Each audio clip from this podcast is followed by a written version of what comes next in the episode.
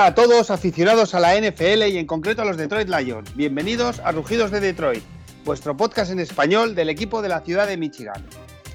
Ya nos encontramos con prácticamente un 25% de la temporada, con un récord de 0-4 y seguimos buscando nuestra primera victoria. Esta semana visitamos el siempre complicado estadio, sobre todo en los últimos años, de los Minnesota Vikings. Yo soy Maldu y como es habitual, conmigo mi compañero Jorge El Pichu Teijeiro. Hola Jorge, ¿qué tal? Hola Maldu, pues nada, un placer estar aquí y con un invitado pues muy especial. Ya hace tiempo vino una, en una ocasión, pues bueno, ahora repite y, si quieres paso a presentarlo, Maldu. Venga. Pues nada, el invitado es Santiago Tomasi, arroba el voz de Tomasi en Twitter y bueno, eh, participa en el podcast de la Taberna Vikinga, ha estado retransmitiendo los partidos de esta nueva liga de fútbol americano en Europa, la XFL creo que se llamaba, ahora si, si no me corrige aquí ahora Santi, y bueno, es un fan multideportivo de muchos deportes, siempre está tuiteando cosas, de, ya sea Fórmula 1, baloncesto o lo que sea, pues Santi yo creo que es un referente para todos, seguirle a cuenta y aficionado de los Minnesota Vikings que tampoco está muy contentos. Santi, bienvenido a Rugidos de Detroit. Pues muchísimas gracias por la invitación y sí, la verdad es que lo de la Elf este año ha sido divertido y con ganas, con muchas ganas de todo el tema de, hablar de este partido porque Detroit es un equipo que es cierto que de momento no ha tenido los resultados, nosotros tampoco, pero en general ninguno de los dos equipos me ha parecido que esté tan tan mal como muestra su récord, que es algo que en este principio de temporada es importante. Correcto, correcto. Y sobre todo Minnesota, porque creo que ha habido algún partido que perdonáis, como el de Arizona, que el, maldito kicker, siempre el maldito kicker de, Minnesota, que no sé qué os pasa. Pero bueno, eh, antes de nada quiero recomendar la Taberna Vikinga a todos. Eh, participa, como he comentado antes, Santiago Tomasi junto con otros colaboradores. Eh, eh, Luis Bustos, que también tiene participado en este podcast, y esta semana me han invitado eh, a mí personalmente, lo cual se lo agradezco enormemente a Santi y a todos los demás. Y nada, que pegarle una escuchada y, seguirlo, porque también hay que escuchar a los rivales, ¿por qué no? La NFC Norte es obligatorio escucharlos. Sí, sí, sí, yo, yo os he escuchado muchas veces, ¿eh? un poco para, para, bueno, para saber qué tal, qué tal vais y las opiniones desde dentro, ¿no? Que yo, siempre digo que la NFL al final mucha gente opina y todo el mundo opina, ¿no? Pero yo siempre tengo la sensación que a los Detroit Lions, eh, incluso hablo de periodistas profesionales, ¿eh? yo a veces digo, bueno, de esto por lo que escribe creo que no lo ha visto solo los highlights, ¿no? es, difícil seguir a 32 franquicias. Sí, muy difícil. Es suficiente hago yo conseguir las cuatro de nuestra división. medianamente, ¿eh? Medianamente bien más allá de, los highlights. Muy bien. Bueno. Pues sí, hombre, yo, estoy de acuerdo también que el récord de 1-3 es. Incluso el récord de 0-2 me parecía. Bueno, los Vikings normalmente siempre ponéis algún huevo, ¿eh?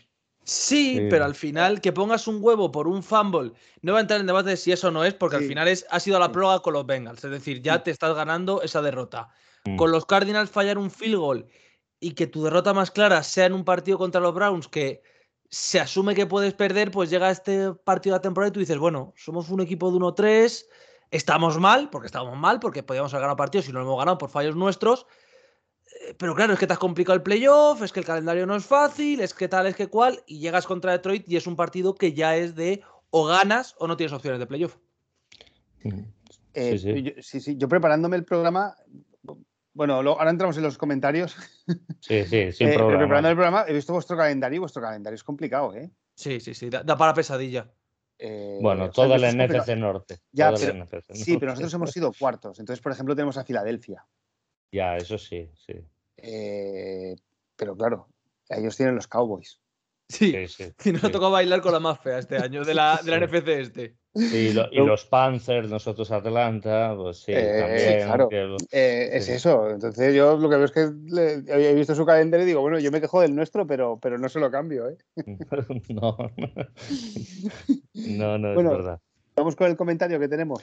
Sí, eh, bueno, el comentario, Dani León, agradecido como siempre, recordar a todos también, a Roberto Rico, a Lions en español y todos los demás que suelen participar bastante a menudo, pues no quiero dejar a ninguno en la estacada, que a veces se me pasa alguna semana, pues nada, que, cuando volvéis a comentar os volveremos a leer, pero que no, olvida, no nos olvidamos de vosotros.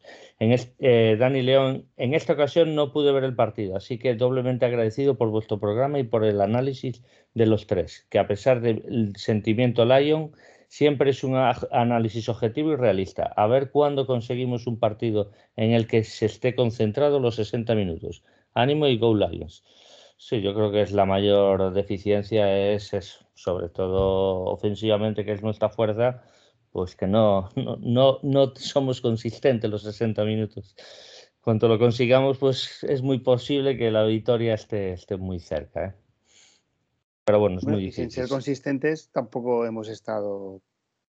No, contra Baltimore y contra Chicago. Contra bueno, Chicago porque se le fue la cabeza sí, al, a los cuartos y cinco y cuarto y una, pero bueno. Si no hubiéramos estado ahí. Pero bueno. Bueno, pues eh, oye, un poco siguiendo con, el tema que estábamos, de hablar de nuestro rival, yo, yo cuando estabais 0-2, yo miraba la clasificación y para mí, también a los equipos de la división los, os sigo bastante, ¿eh? Mm. pero para mí era un récord totalmente irreal, ¿no? O sea, y para mí, también tengo que decirte, fue una sorpresa eh, la derrota contra Bengals, ¿eh? Sí, sí, sí, sí, Es decir, yo asumía que más o menos al Bay podías llegar con un 3-4, un 2-5 mm. ganando a Bengals y ganando a Detroit, que al final eran los rivales que parecían algo más tranquilos. Pero claro, es que Bengals te complica el partido, tu defensa está muy mal. Pasa lo de la próloga luego, que ya es línea de otro costal, pero la sensación que dio ese partido es lo estamos perdiendo nosotros. Y el problema es que si pierdes ese partido, está muy bien ganar luego el partido a Seattle, que Seattle es un rival complicado tal, pero te estás obligando no solo a ganar a Detroit, sino que te estás obligando a cuánto puede mejorar esa defensa. Que sí, la vimos bien contra Cleveland, pero no la vimos bien a otros partidos. El ataque, la línea ofensiva aguanta o no, porque aguanta muy bien el partido de Seattle, que tiene un partido prácticamente perfecto. El partido de la semana pasada es un absoluto desastre de la línea ofensiva. Mm. Luego tienes a que las lesiones, que Anthony Barr con la lesión, voy a llamar la lesión fantasma de rodilla, no es que diga que esté fingiendo, pero tiene la clásica lesión de rodilla que es de no está para operar, no está para injury reserve, pero esta semana me duele, no puedo jugar, esta semana me molesta un poco menos, pero el día del partido no llego, y sin Anthony Barr, esta defensa contra la carrera es muy, muy endeble. Ya, ya, sí, sí yo, yo estoy, suscribo más que nada. A mí también me sorprendió muchísimo la derrota contra Vengas, pero bueno, es el primer partido de la temporada. Ya sabes que muchos de los equipos. Yo creo que salisteis muy fríos ese partido. Mm, Igual salisteis en plan de, bueno, vamos a ver cómo están estos, que fueron número uno del draft hace nada.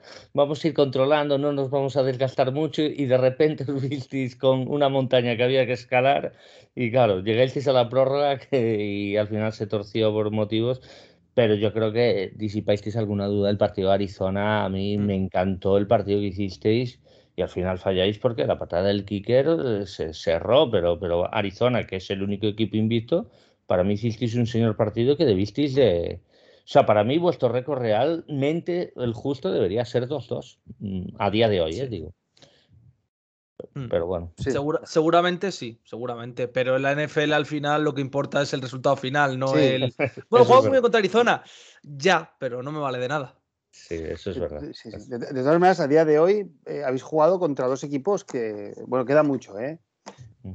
Con Arizona aún me pueden entrar más dudas porque el año pasado, mm. la segunda parte de la temporada, cayeron, ¿no? No mostraron respuesta, han empezado muy fuerte, ¿no? Pero los Browns son un contendiente claro. O sea, es decir, que podríamos hablar de una Super Bowl Arizona que no, no a día de hoy. No, lo creo, pero puede ser. Pero puede ser, sí, sí. Contra los Browns, que son el equipo favorito aquí de Jorge. Sí, sí, sí. Para la Super Bowl. Para la Super Bowl. Y ganar, o sea, para el anillo.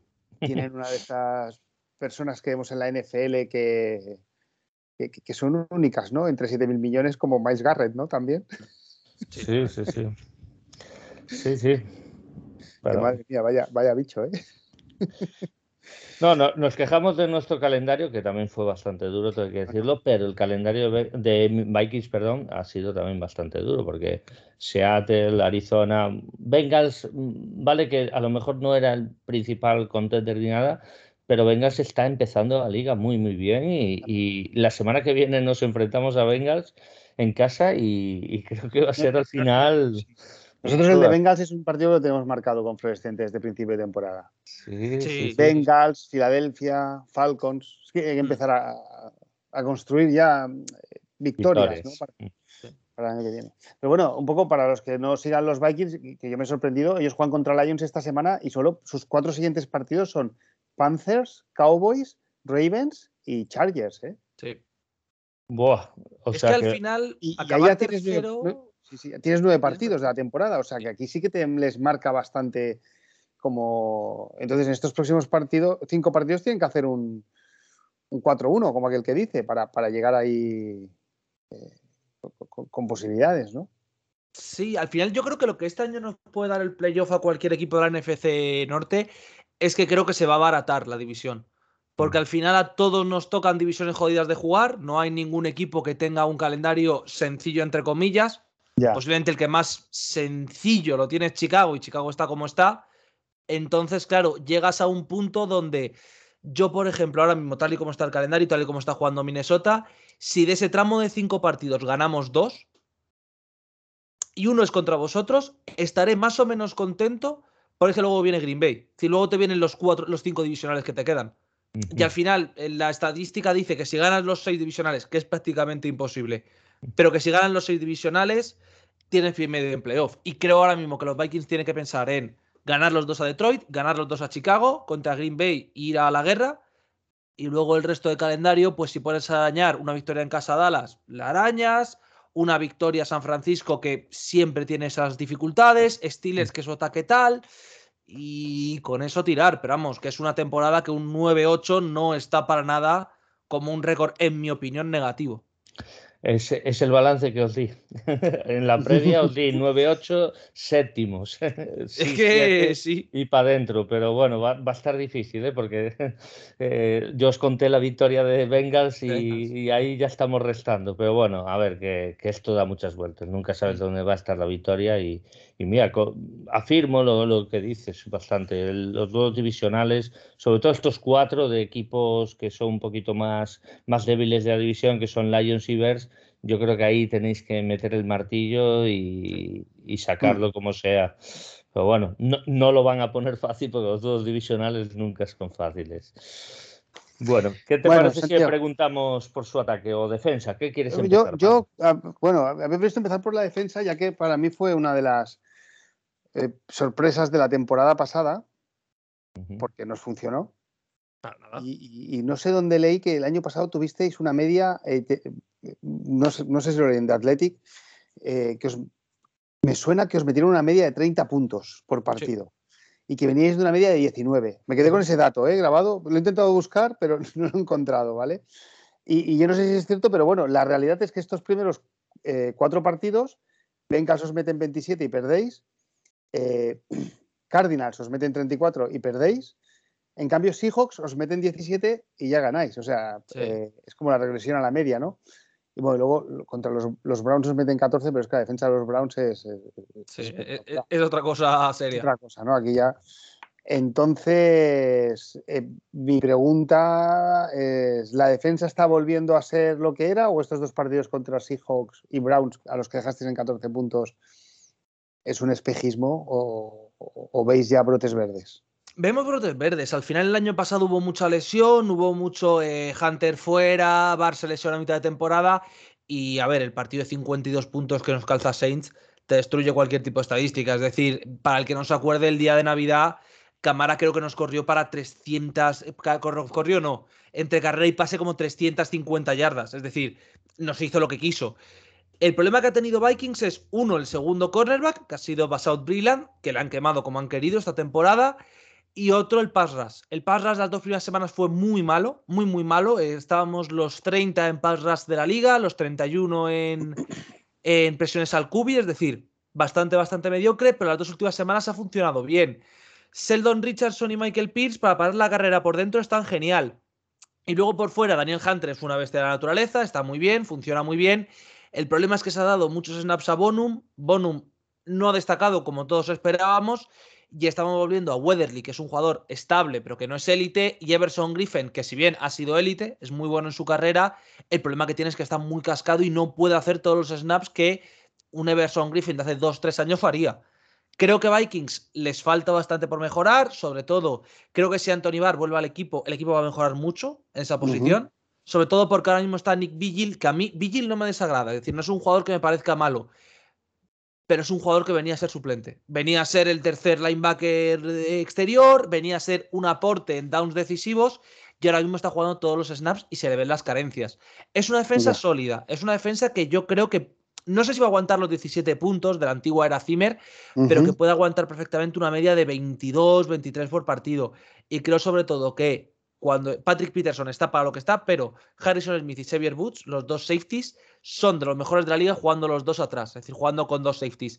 Y creo que Vikings va a volver a la defensa tradicional de Zimmer de dos safeties o un safety y un corner yéndose para atrás con Smith entrando al blitz y un front seven súper sólido que se encargue principalmente de no dar tiempo para que nos muestren las carencias de los cornerbacks que sí las tienen sobre todo en que ahora mismo no sé si llegará al partido pero quien debería ser nuestro cornerback uno está en, el protocolo COVID que es Cameron Danzler que ha dado positivo el martes entonces técnicamente estando vacunado podría jugar pero dependerá de si da negativo los suficientes tests antes del domingo. Si Danzler no está, la secundaria es muy limitada de Vikings y por ahí se pueden aprovechar mucho unos Lions que están jugando muy bien ahí.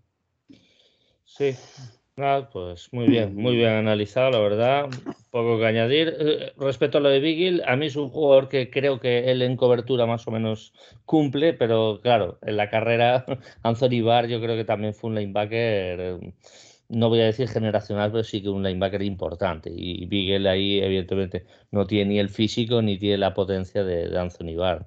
Y posiblemente ni la agresividad, porque no me parece el jugador más agresivo del mundo tampoco. Pero tenéis a Kendris. Kendris, mira, ¿cuánto pagabas, Maldo, por tener a Kendris en, los Lions? pues mira, te voy a decir, eh, eh, habéis cogido a un linebacker que a mí, bueno, por, por ser versátil, a mí me gustaba mucho, que era Chas Surrat. No sé si ha llegado a jugar. Eh, muy poco. Los Vikings no entiendo muy bien el motivo, pero somos literalmente el equipo que menos snaps ha jugado con rookies, pero es que creo que la última semana jugaron nueve snaps entre todos los ah, rookies. y una semana no jugaron ninguno. Es decir, entonces es algo que tenemos costumbre nosotros de que nuestros rookies tarden mucho en entrar, mm. pero ostras, eh, da malas sensaciones, la verdad. Pues a, mí no me parece mal, ¿eh? No, el, año pasado eh, sí que tuvieron un montón de rookies, todo hay que decirlo. El sí, el año pasado, fue la ronda esta que llevaste 15 jugadores, no sé, vamos. Sí, sí, sí, sí. Y Jefferson jugó desde el primer día.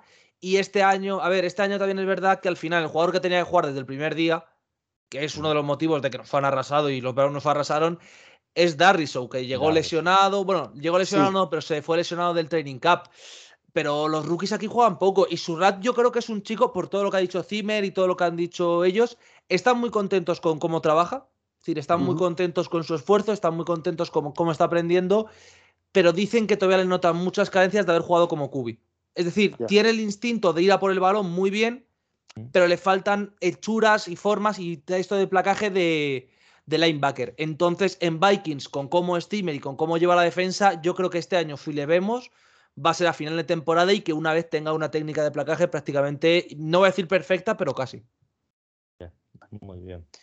¿Y, Darry Show vuelve para esta, para esta semana? Ya porque decían que a lo mejor estaba ahí, ahí. Semana pasada entrenó, ya entrenó prácticamente todo y se debió que podía salir algún snap. Esta semana dicen que está mejor y que a lo mejor juega un poco. Yo creo que no va a ser titular, que el titular va a ser Gil. Pero sí que creo que a se le va a dar los primeros snaps para que vaya pillando rodaje.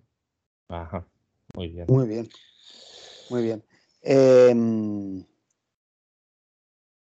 nosotros ya sabes que prácticamente jugamos sin receptores. Eh, sí, la verdad es que eso me sorprende. Eh, bueno, tenemos que decir que en la, segunda parte o incluso en el último cuarto contra Chicago parece que a Jared Goff le, soltaron la correa y le dijeron empieza a lanzar, ¿vale?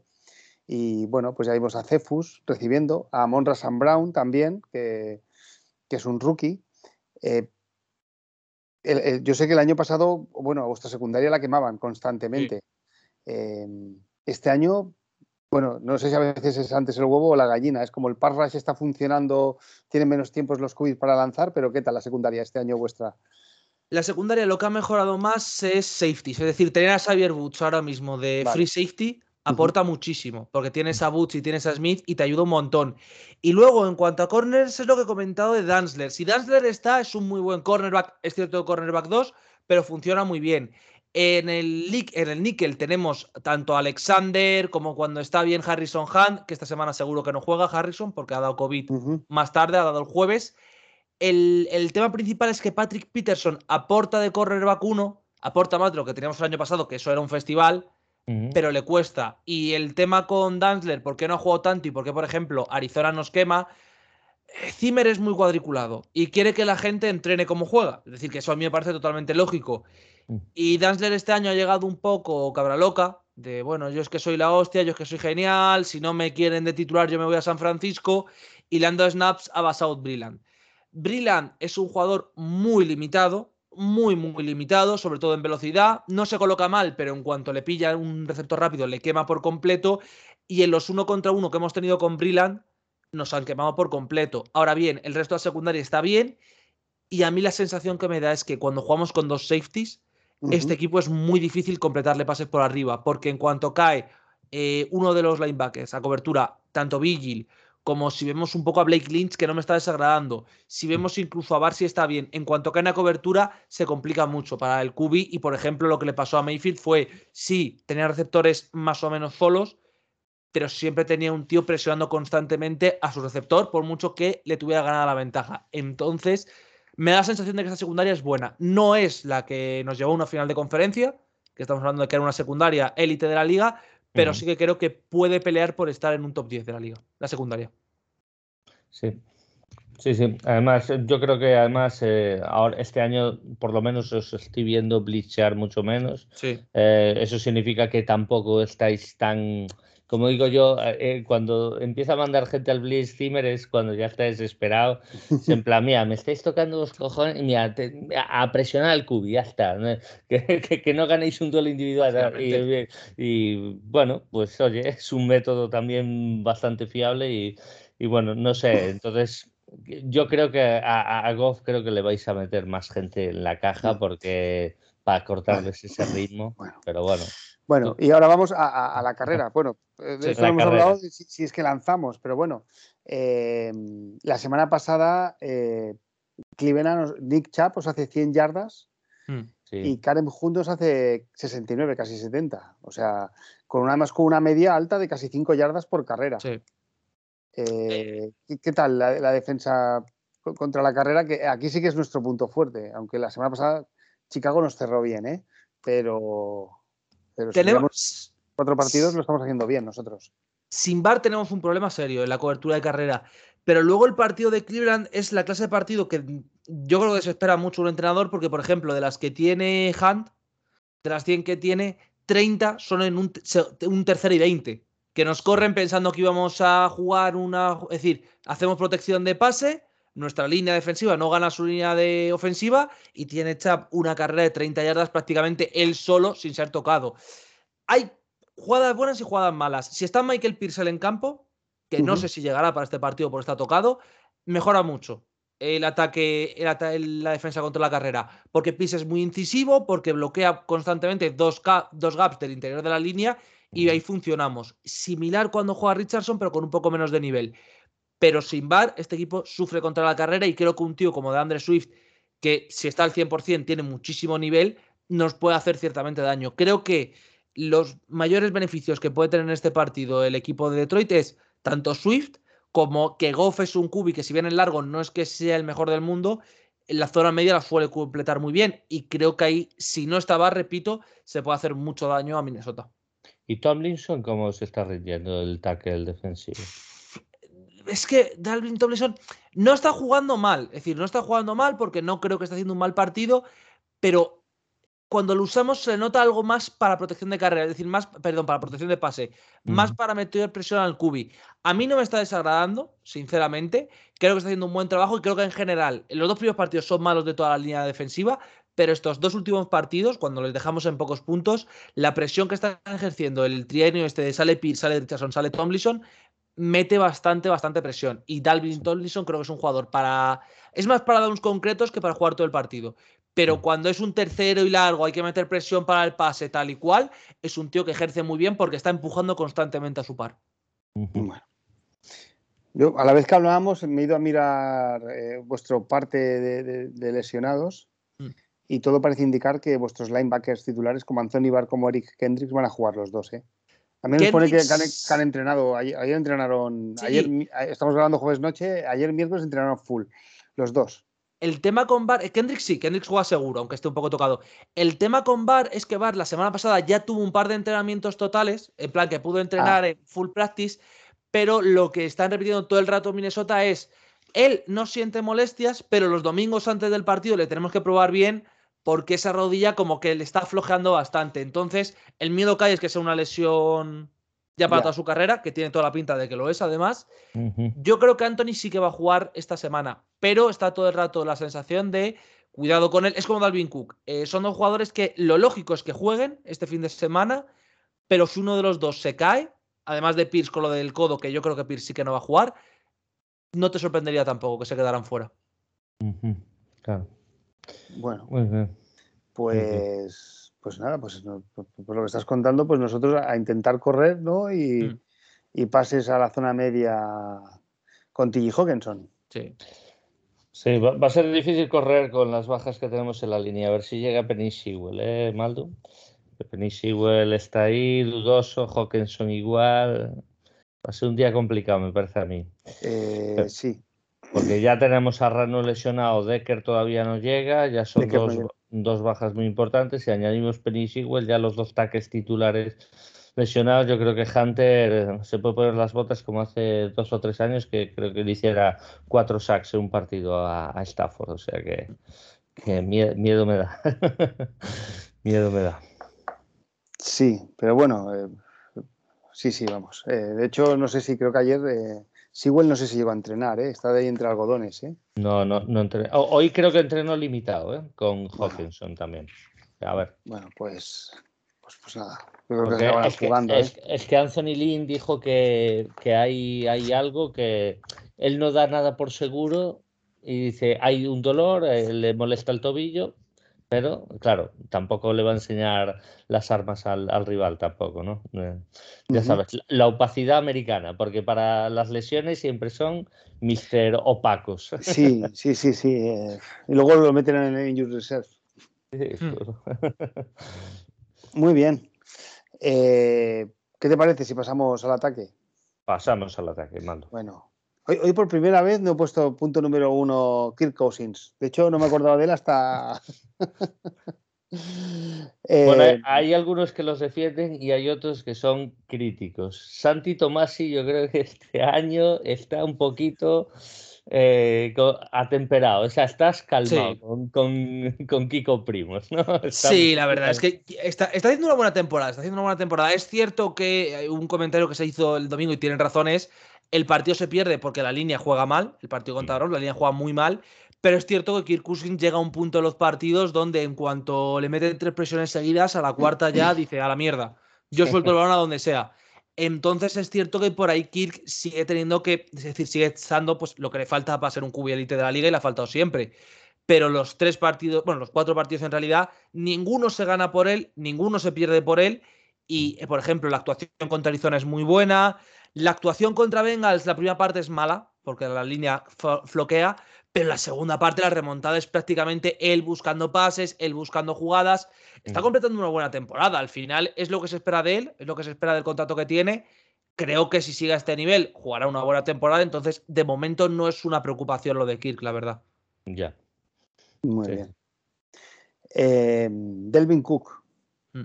Eh, bueno, nosotros el año pasado nos corrió, no sé, vamos, pero fue, una, vamos, yo sentí vergüenza ese día ¿eh? de, lo que nos llegó a, correr, sobre todo cuando visitamos vuestro estadio.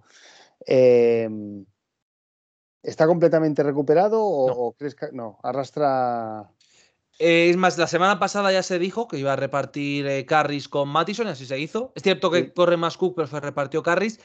y lo que dicen es que el tobillo está tocado. Es decir, ya es de estas lesiones que seguramente hasta el Bay se va a tirar con el tobillo tocado todas estas semanas. No está al 100% ni de broma. Yo creo que no está ni a un 80%. Y lo bueno que tiene Minnesota es que, como Alexander Mattison, sin ser un corredor mega élite, es un tío que siempre cumple, que siempre consigue sus yardas, que si tú le das dos yardas la línea, él te va a conseguir dos, tres más, que es un tío que siempre cumple. No es una baja que nos preocupe tantísimo como otros años, pero creo que Cook esta semana una vez más, si el, o el partido se complica mucho y tiene que correr bastante, o creo que a Dalvin Cooks le va a dar bastante descanso esta semana a ver si recupera el todo el tobillo. Ya. Además se le veía algo tocado, ¿eh? Contra mm. Cleveland yo le veía... Sí, es como si hubiera perdido la explosividad, ¿no? Esa sí, justo. Además hubo una jugada que, que, eh, parecía que entraba en la línea de scrimmage y después se para va para atrás y después vuelve a ir hacia la línea que, pero ¿para qué te giras aquí? Tira para adelante hasta que te plaquen. Y no sé, yo, eh, es esas dudas que digo yo, este no es Dalvin Cook, este no es el Dalvin Cook. Entonces, creo que va a hacer eso. Va a estar, es decir, Dalvin Cook está en ese momento de no está del todo bien, él hace el esfuerzo, porque claro, él por Minnesota, lo que sea, tal, no sé qué, no sé cuántos, pero es cuando tú eres un running back que no está del todo bien, se nota en el campo. Y Dalvin Cook a mí me hace mucha gracia porque él intenta correr a toda velocidad, es decir, cuando tiene el balón intenta correr, pero en cuanto no está corriendo, en cuanto está saliéndose a la banda, va cojo. Tú dices, bueno, pues esto muy bueno no puede ser para el jugador. Así que yo creo que Dalvin Cook no debería ser una amenaza para Detroit esta semana, tal y como está el tobillo. Pues eh, sería una gran noticia. Oye, que después que nos haga Tilen 200 yardas, pues bueno, pero ya que Dalvin Cook no nos de la noche o la tarde más bien, pues bueno, es algo es algo. Thielen o, Jefferson, ¿eh? vaya, vaya receptores llevasteis el año pasado ¿eh? en primera ronda. Tiene pintaza. Bueno, pintaza no, ya es. Ya es, es, una realidad. Eh, y baila bien, y baila bien y todo. Sí, es buen bailarín. la verdad es que el tío lo tiene todo. Lo tiene todo, sí, sí. Kirk Cousins no baila tan bien, ¿eh? que el año pasado se puso a bailar eh, y no me gusta tanto. Me gusta más Jefferson bailando. Sí, sin duda. bueno, nosotros eh, tenemos ya para el resto de temporada a Romeo Guara de baja, que fue la, renovación. Y después de una primera, la, semana 1, que jugó bastante mal, estaba, estaba subiendo el nivel. La verdad es que había jugado. Dos Aquiles, Maldu, dos Aquiles. O sea, Okuda y Okuara. Ya es mala suerte. Que te toque uno, pues son buenos, pero dos en, bueno, es lo que hay. Mm. Bueno, oye, que salga su hermano y. Ah, hoy, eh, encantado. que salga Julian y es oportunidad que para eso. A ver si llega Trey Flowers. Es, yo creo que igual llega Flowers para este partido. Aunque realmente no nos dice nada. No nos dice nada nuevo, la verdad. Bueno, por el salario que tiene tendría, que rendir, ¿eh? Sí, hombre, claro. Por salario. Pues, eh, bueno, Ali McNeil está jugando también bien, ¿eh? Por dentro. Sí, no, no, la línea, eh, ahí sí, ya lo comenté en la taberna, creo que aquí es donde está el envite un poquito nivelado en cuanto a, duelo ataque-defensa.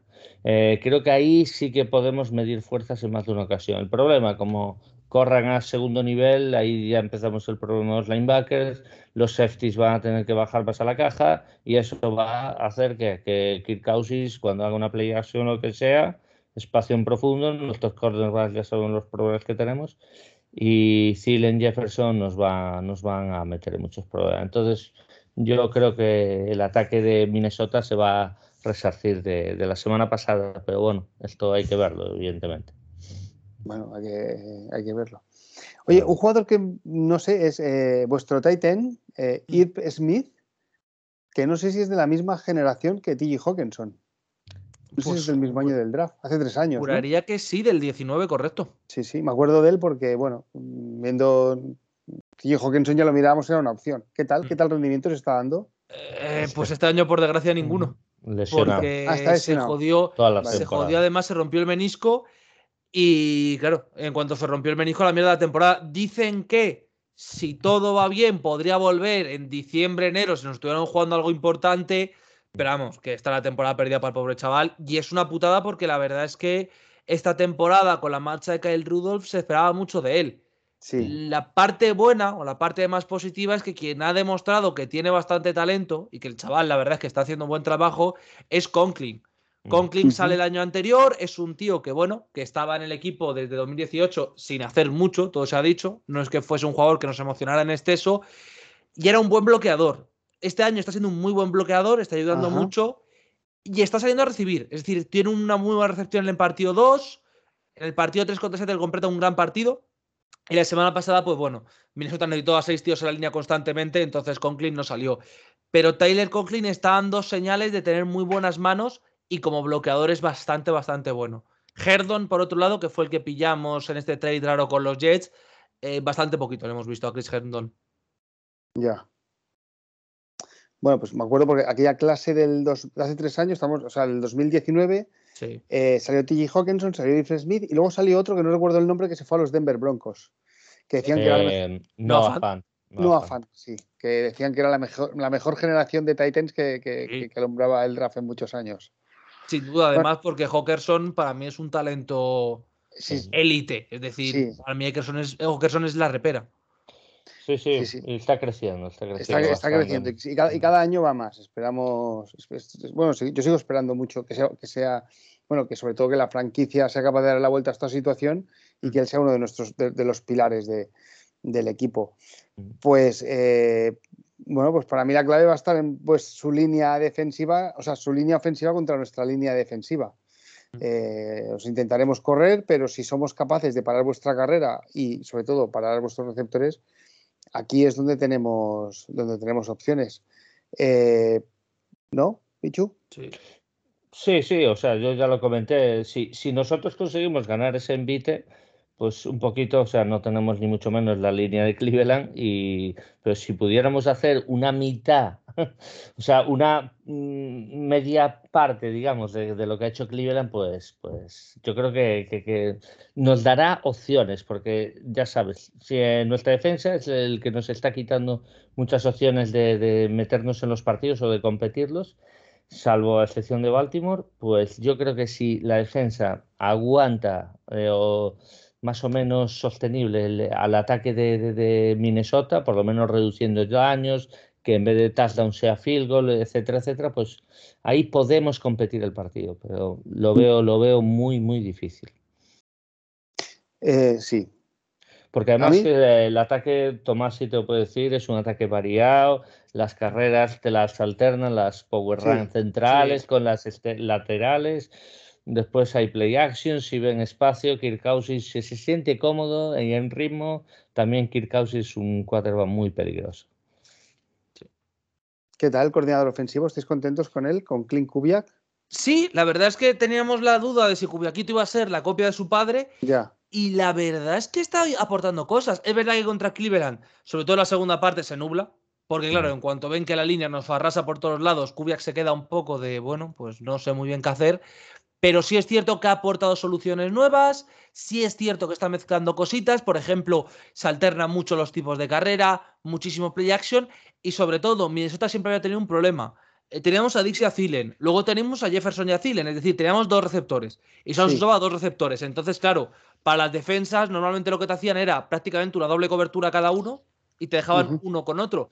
Y aquí el que está destacando para bien, para mi sorpresa, porque no me lo esperaba para nada, todo se ha dicho, es KJ Osborne. A KJ Osborne le pillamos el año pasado. KJ Osborne el año pasado era un tío que solo era retornador. Es más, todas las eh, indicaciones que teníamos era que solo era retornador, porque en college solo había sido, un buen retornador, no había sido un buen eh, receptor. Y este año está explotando, está jugando muy bien, está recibiendo muy bien, con mucha presión. Y sobre todo lo que está haciendo Kubiak muy bien es, normalmente te manda a Zilen en rutas de seguridad, porque si Cousins tiene problemas se la puede dar a Zilen, pero luego tienes a Jefferson, que por velocidad es que es una bala, es que te rompe en profundo. Y un Osborne, que es un tío que balones divididos, sin ser especialmente alto, sin ser especialmente grande, los gana la mayoría. Entonces, con ese cuerpo de tres receptores, Minnesota se está pudiendo abrir mucho más y te obliga a elegir. O cierras la caja, impides la carrera de Cook y de Mattison y, y bueno, a uno contra uno en secundaria, que con es muy difícil defenderlo. O te abres mucho, defiendes mucho el pass protection y te pueden correr tanto por el medio como por fuera. Y justo lo que ha dicho Pichu y lo que has comentado tú también, el problema principal de Minnesota es la línea. Pero es la línea en protección de pase. Porque la línea en protección de carrera es de las mejores de la competición. Es decir, protege muy bien, abre muy bien hueco. Sobre todo Cleveland que sufre porque es un poco bajito para ser center, abre muy bien el hueco. Eh, perdón, Cleveland el guard, Bradbury el center. Ambos son algo undersize, abren muy bien para la carrera. Entonces, todos los problemas que tenemos en Pass Protection no los tenemos en carrera. E incluso en Pass Protection, más allá de que los Browns nos hacen lo que quieren, sobre todo por el exterior, el día de Seattle, por ejemplo, siendo la defensa de Seattle lo que es, que no es una de las mejores de la liga, Brian O'Neill se le vio muy bien. Udo, que es un jugador suplente y bastante mediocre, no se le vio mal. Cleveland se le vio mejor. Bradbury se le vio mejor creo que hay motivos de decir ciertamente que hay, que hay motivos para ilusionarse y sobre todo si al final le empiezan a dar snaps a Davis, que creo que es un tío que puede ayudar más en pass protection que por ejemplo Udo, creo que esta línea ofensiva de Minnesota es lo suficientemente joven como para que Kubiak y su sistema ayuden a que esa línea mejore más allá del talento propio de la misma. Correcto. Correcto. Sí. Muy bien. Yo, eh, sí, sí. Si me permite, Santiago, un momento. Tú, eh, Jorge, ¿te has mirado quién crees que puede jugar en nuestra, en nuestra línea ofensiva? Todos los cambios que se pueden hacer. Eh, Brown, Brown por Ragnar, eh, como jugó el otro día. este, el que está jugando de tackle derecho por Decker, que ahora mismo me, se me ha ido el nombre. el que, no, Siguel no, el otro. El, ah, no, sí, el, que está jugando, el, que era defensive cuando llegó de la universidad, que, está jugando titular estos partidos. bueno, se me ha ido el nombre. ¿Eh? Golden, no, no, no. Em, Matt Nelson. Matt Nelson, ahí está. Matt, Nelson. Y supongo que, que si no juega Siguel, pues no se sientará Bolden no sé si Baitai lo moverán al tackle. Y, eh, yo es que estaba pensando que a Baitai lo van a mover, pero si no, no, sé si van a tener que hacer. Baitai está jugando bien desde el guard, ¿eh? sí, sí, yo es que claro, yo sí, lo, que está, lo que funciona no lo, cambies, ¿no? Claro, por eso ahí tengo mis dudas. Ahora, evidentemente, si no tienes un tackle fiable, pues tendrás que hacer algún movimiento. Pero bueno, no lo sé. Ahí sí que tengo dudas. Eh, Santiago, nosotros la verdad es que con nuestra línea, a ver, a ver cómo nos, yo también pienso que cuando algo funciona, aunque a veces vayas cambiando las piezas, tampoco se nos va a caer drásticamente. ¿eh?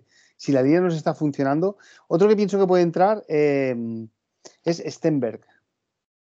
Sí, pero no, ya, ya, son dos entrenadores y, los, los, datos que no, este chico no gusta. ¿eh?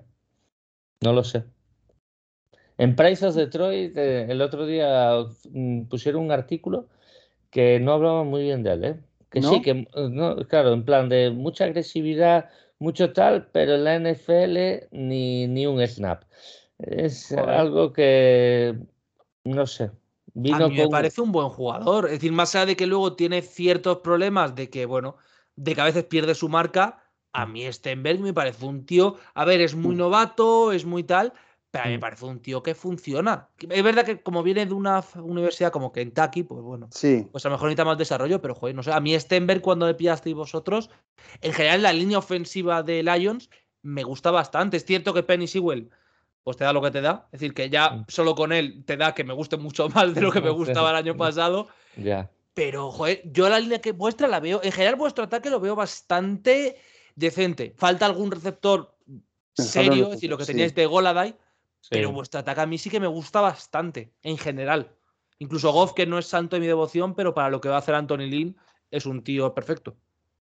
Sí, pues no, no, a mí Goff, eh, personalmente, para esta época de transición, a mí es un quarterback que, me gusta, que me parece bastante decente. Y Anthony Lynn, la verdad es que está subiendo las pretensiones que yo esperaba, lo está haciendo muy bien. Y nuestro fuerte es la línea ofensiva. Si se mm. nos caen las piezas de la línea ofensiva, pues empezamos a tener un problema.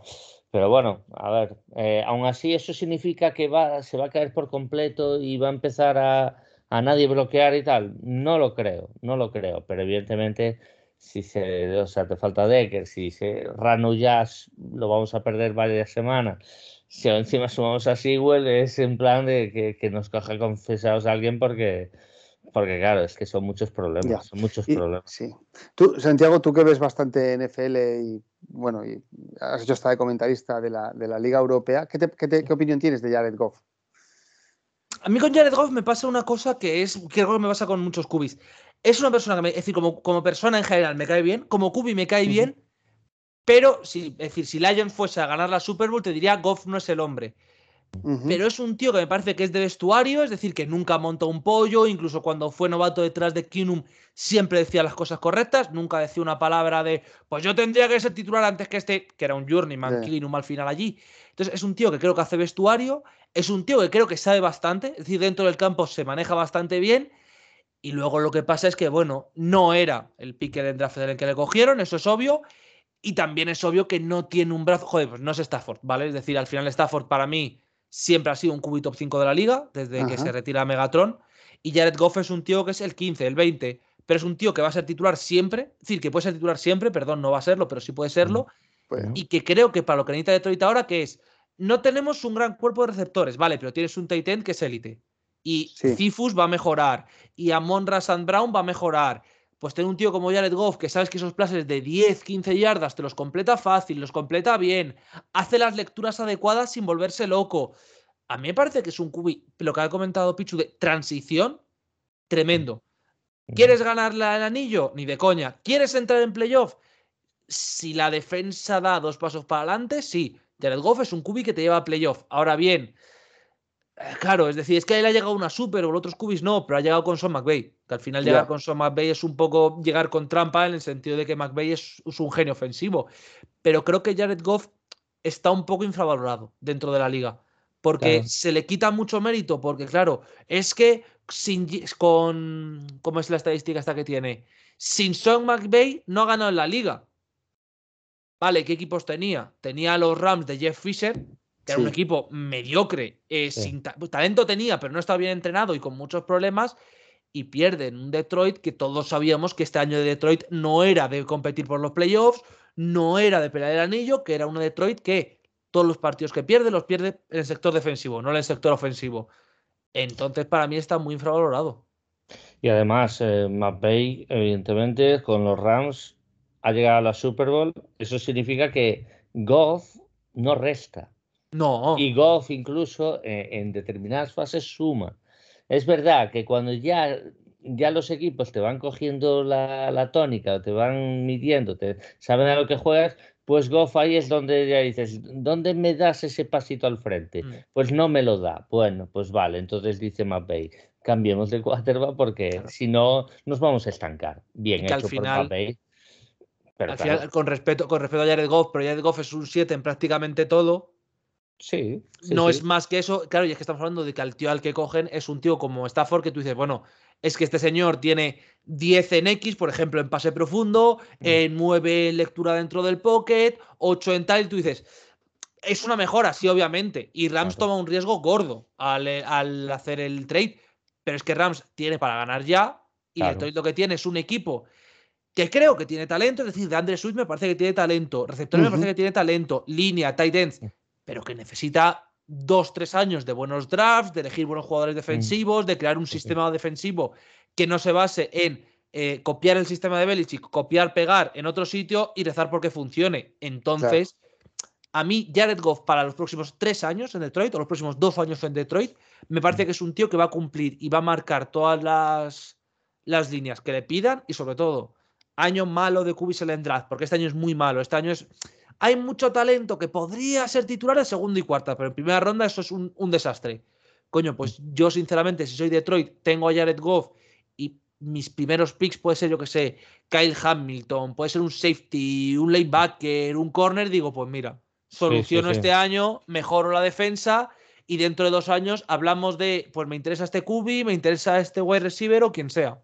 O incluso tener un cubi en una ronda más tarde, una tercera ronda, que digas, mira, un cubi para formar, a ver cómo me sale. Y Tengo a Goff aquí, que va a ser titular, que no se lesiona, que no me da problemas, y el chaval a aprender detrás. Exactamente, exactamente. Y una cosa que Goff sí que le veo mejoría, que no tenía en Real. Yo en Real había una cosa que yo apreciaba que era Goff no tenía ni, no transmitía ese carácter. ¿Sabes? No, no bueno. Eh, ¿Cómo se dice esto que, no transmite? Mm. Era alguien que no transmitía hacia afuera, hacia el aficionado. Y ahora en Detroit sí que le veo transmitir más. O sea, le veo mucho más dialogante con la línea ofensiva, cuando está en la banda está hablando, intentando corregir cosas. Antes era, se ponía con su tablet eh, y a decir, sí, McVeigh, sí, sí, sí, tiene razón, señor, y punto. pues ahora le veo más, no lo sé, me da que está más integrado quizás, o que se nota él más importante, quizás y que al sea final, eso. Y que al final Anthony Lynn es un tío que en general, por lo que han contado siempre, Anthony Lynn no es un gran entrenador, es decir, lo demostró en Mm. Chargers, que no es que sea un tío mega élite, Mm, pero Anthony Lynn siempre se ha dicho que es un tío que gestiona muy bien el vestuario y que es mucho de mm, Jared, por ejemplo, con Goff. Mm. ¿Qué crees que podemos hacer aquí? ¿Qué crees que podemos hacer aquí? ¿Qué crees que podemos hacer aquí? Sí. Y eso para un cubi como Goff, que al final ha tenido pues, a un descelebrado, que es Jeff Fisher, o por lo menos el Sí. Jeff Fisher en momentos finales, que era un tío Sí, que ya estaba pasado de rosca, mm. y un McVeigh, que al final McVeigh era, no, mira, vamos a hacer la 45 mezclada con una carrera del running back, con un pase profundo, tal, que te daba 10 órdenes, pues claro, que llega Anthony Lynn y le llegue con una ofensiva que no es de college, pero es muy de ¿con qué te sientes cómodo? ¿Con qué podemos funcionar? ¿Con qué no podemos funcionar? ¿Dónde te ves cómodo? Pues dice Goff, coño, pues aquí yo mando. No soy el cubi del futuro, no voy a ser el cubi franquicia, no me van a hacer una estatua a la puerta del Ford Field. O, o- Pero o- o voy a estar. o puedo demostrar que soy el cubi del Claro. futuro. También, Tú- él, sí, él tú- puede tú- sentirse sí, yo- así. sí, perdona, Santiago, eh, que estás, lo has dicho varias veces. No, no ves ninguna opción de que Jared Goff sea el QB del futuro en Detroit. Eh, a ver, No sé, de qué veo- porcentaje, qué porcentaje le das, por, por poner un número, ¿eh? Un, un 10, poco un 20. Alex Smith. Un, un 25%, un poco Alex Smith. Es decir, si no sale un jugador, Alex Smith al final le quita a Kaepernick porque se adhiere mucho mejor a lo que quiere Harbaugh. Si no sale un tío así, es decir, si no tienes yo que sé en draft, que de repente, supongamos, un ejemplo práctico, Detroit este año acaban top 10 del draft y el año que viene también. Sí. Yo creo que ahí no vas a coger Cubi, porque mira, tal. Pero si no te sale un Cubi bueno en segunda, tercera, cuarta ronda, creo que Jared Goff es ese estilo es, eh, Smith en Chiefs, un poquito peor, eso sí, que tú le ves y dices, es que no me lleva, no me va a ganar una Super Bowl. Vale, pero me lleva de forma regular al playoff. Ya. Entonces creo que esa, esa es la opción de Jared Goff, ser el, el tío que está 5, 6, 7 años sin hacerte números escandalosos, sin hacerte estadísticas escandalosas, porque no es su estilo, pero hacerte buena temporada, buena temporada, buena temporada. Y creo que si considero que los Lions ahora van a intentar hacer un proyecto de futuro de verdad con Dan Campbell, Sí, es decir, no va a intentar derrapar y cambiar y tal. Creo que para lo que quiere Dan Campbell, que es al final, más allá de la estridencia que tiene en ruedas de prensa, que es algo que me parece una locura, ¿cómo, cómo transmite a sus jugadores? Que es muy de, somos un equipo, jugamos como tal, formamos como tal, trabajamos como tal.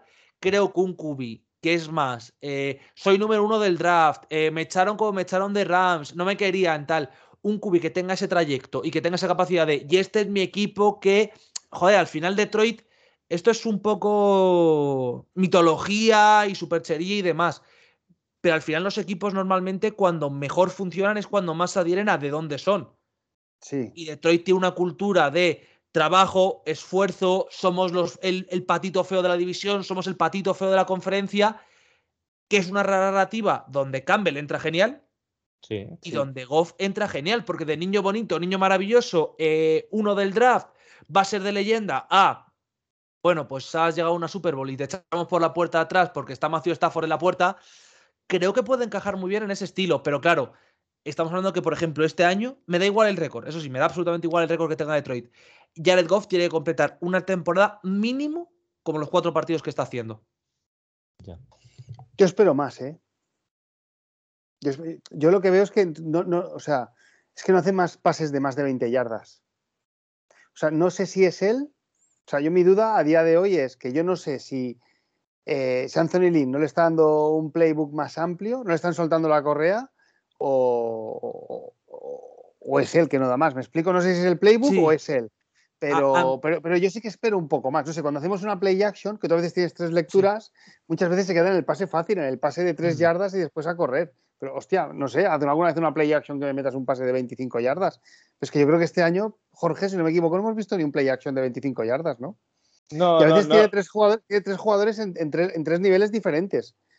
Las bombas que ha habido no, no han sido tampoco muy atrapadas. Yo creo que ahí Mm. también influye el receptor que tengas, porque Sí, tenemos. no tiene química, claro, claro. No, el no es por la mismo- química, es que podemos Bueno, tener química, receptores bueno, que sí. son muy rápidos, pero que a lo mejor no sean seguros con las manos, porque somos.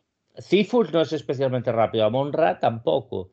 Eh, eh, Raymond sí, pero Raymond también es un tío que dropea mucho. Entonces, al final, esto también tiene que ir en sintonía con Goff. Goff, si no tiene la confianza en que el receptor le va a coger X bomba, pues a lo mejor decide no lanzar y lanza a Hawkinson, que es más sencillo y sabe que le puede hacer yardas faster catch. Sí, bueno, lo lanza o, a de Andre Swift o a Mal Williams. Pero, mira, el otro día que no es una bomba al uso, pero fue un touchdown de 35 yardas. El que hace. Eso me gustó, a mí eso me gustó. Yo, yo, no estoy pidiendo que haga los pases de Stafford, ¿eh? O sea. No, ya, ya, ya, no. no, no, es lo que espero, pero sí que tenga más variedad. Pero eso Tampoco, tampoco creo que sea responsabilidad de él únicamente. ¿eh? Yo creo que el tema aquí no es ni de Lin ni de Goff per se. Es decir, mm. Anthony Lin no es un tío que destaque por la jugada larga, pero sí que hay los play action busca un jugador profundo. Eh, yo creo que el problema de Detroit ahora mismo es más de la posición de receptor. Cephus es rápido y creo que puede llegar a ser esa potencial arma profunda constante. Pero creo que hasta que Sam Brown no dé un salto hacia adelante, la sensación que me da a mí es que gran parte de Detroit, del, staff de Detroit, incluido Goff, dicen, bueno, yo solo doy al bueno y que cree. Es decir, yo solo doy a Hawkinson y a Swift y ya ellos ya me generan yardas.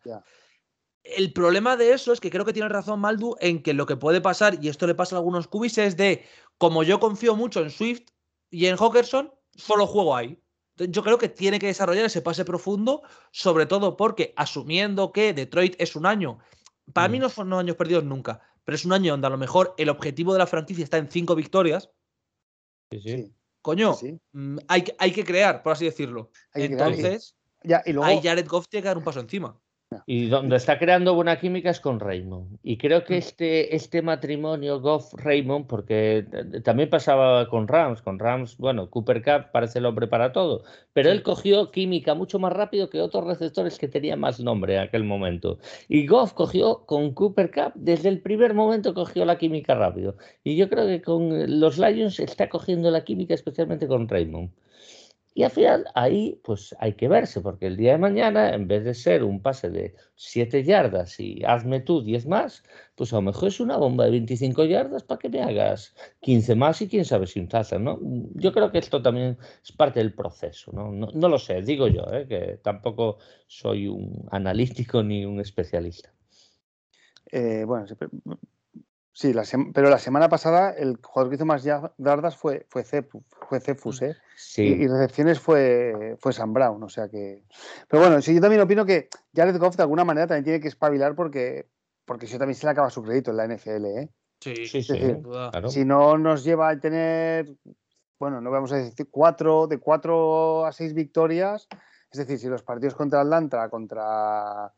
Eh, contra Filadelfia, luego los partidos divisionales que por lo que nos conocemos los equipos siempre tienden a ser más cerrados que de lo habitual, ¿no?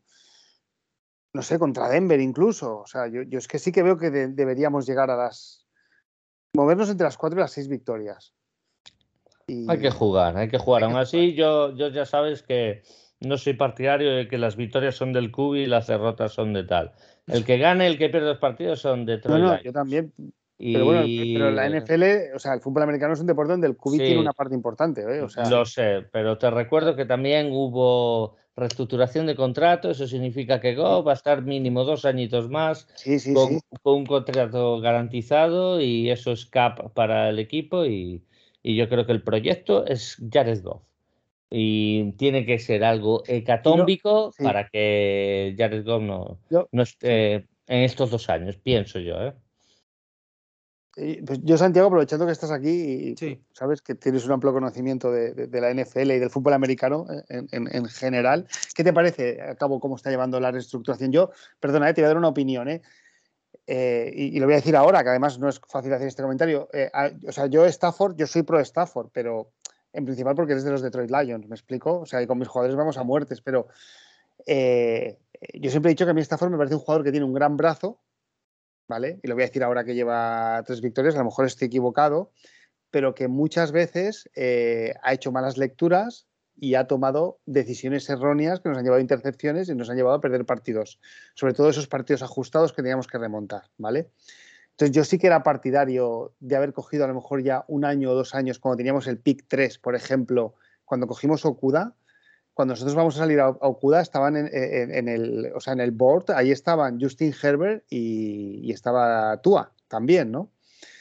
Y bueno, se ha decidido ya durante dos drafts no coger un quarterback, porque también este año, cuando hemos ido al pick número 8, también estaban Mac Jones y Justin Fields. Tampoco hemos elegido coger un quarterback. Yo personalmente, eh, Jorge lo sabe, soy partidario. Yo cojo un quarterback y lo dejo un año en el banquillo, uno o dos, ¿vale? Esa es mi opinión, ¿eh? No significa, aunque coja Justin Herbert, que este ya está dando muestras del potencial que tiene, pero tú querías a Tua, tú querías a Tua, que ahora está las dudas de Tua, ¿eh? Sí, yo quería a Tua. Bueno, pero bueno, Tua claro. lesiones. Sí, pero yo quería a Tua porque, bueno, todo el mundo hablaba de Tua que era un... Yo no conozco, yo el college lo veo como aficionado. Ya, no, ya lo sé, ya lo sé. ¿vale? Solo digo que, que, no todo es oro lo que reluce siempre. Sí, sí, no, no, pero bueno, hay, especialistas, pero sí, no, no, eh, claro, yo ahora que, que cogemos, claro, yo hace ganas, ya hace tiempo que tengo ganas ya de un quarterback, ¿sabes? No, pero eh, pregúntale ahí a, a Entonces, entonces, bueno, ¿a ti qué te parece oh, este um. tipo de, reestructuración que está haciendo, que están haciendo los Lions de coger un, quarterback? Todo, o sea, de coger a Jared Goff como transición, si funciona bien, y si no, cuando tengamos el equipo montado, pues ya cogeremos uno que será la guinda del pastel, que será el quarterback, que a lo mejor lo cogemos de aquí dos drafts. Es lo que yo pienso, ¿eh? Hmm.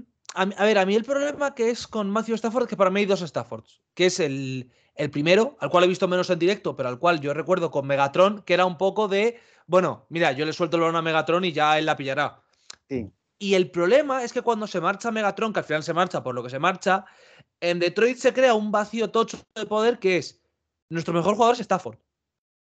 Y es Stafford. Y Stafford llegó a un punto en su carrera, yo creo que hace, pues el, el último año que entraste en playoff, hace 3-4 años, que eh, mentalmente él tenía momentos del partido que es, tengo que solucionar esto. Sí. Ya, el partido no está perdido, el partido no está complicado, no tienes que solucionar nada. Y Stafford entraba en un bucle donde era, pues ya está la mierda, me la juego. Y claro, te la puedo jugar bien una vez, porque tiene brazo. Dos, tres, cuatro, pero claro, como te pillen una, se te acaba, se te acaba el chollo. Y creo que a Stafford en Lions le pasó que llegó un punto de entrenadores decepcionantes, equipos decepcionantes, que él ya optó por, pues aquí manda mi, mi nardo y jugamos como yo digo. Y claro, un cubi puede ser muy bueno, pero un cubi, en excepciones muy, muy, muy concretas, no puede hacer eso. Porque no tiene opciones de hacer eso, porque no ve todo el campo desde su posición. Entonces creo que hasta eso es lo que le pasó. Coger cubi el draft del 2020. Mira, pues yo voy a ser sincero contigo, Maldu, y te lo voy a decir claramente. Yo personalmente eh, hubiera cogido también a Tua. Es decir, si yo, es decir, si me das entre Tua y Herbert, yo ese año del draft yo cojo a Tua. Ya. Y ahora sé que decir esto es, jaja, mira el tonto que no coge a Herbert, pero yo hubiera cogido a Tua, lo tengo clarísimo. Ahora, yo reconozco que tal y como estaba Detroit, que en general el equipo era un equipo que me da la sensación de que podía crecer, de que al final, si las cosas salían medio normal con este entrenador, tenían que mejorar en defensa por. Coño, Matt Patricia, llevas 12 años con Belichick, algo tendrás que haber aprendido, aunque sea por osmosis. Entendía pillar a Okuda. Pues no. Le entendía pillar, pues digo, coño, pillas un cornerback que va a ser élite, ha tenido mucha mala suerte estos dos años con las lesiones y tal, y que el año primer año lo jugó mal, y dices, vale, lo entiendo. Y llegas a este draft, y yo, también es verdad que yo este draft me tiré desde prácticamente el, número 5. Sí, porque el 5 fue Bengals, el 6 fue Dolphins. Desde el, desde el 6 era en plan de, bueno, pues a lo mejor aquí se puede ir Fields. Pues bueno, aquí a lo mejor Fields, claro, aquí a lo mejor Fields coges a Sewell. Sí, estoy de acuerdo, estoy de acuerdo en la mentalidad de coger a Sewell. Eh, si todo va normal, si, si no tiene problemas de lesiones, este tío es Joe Thomas. Es decir, este tío va a estar en la liga 12 años, eh, agarrando a quien sea, no tienes que desarrollarlo porque ya va desarrollado el de serie, ya va desarrollado de casita.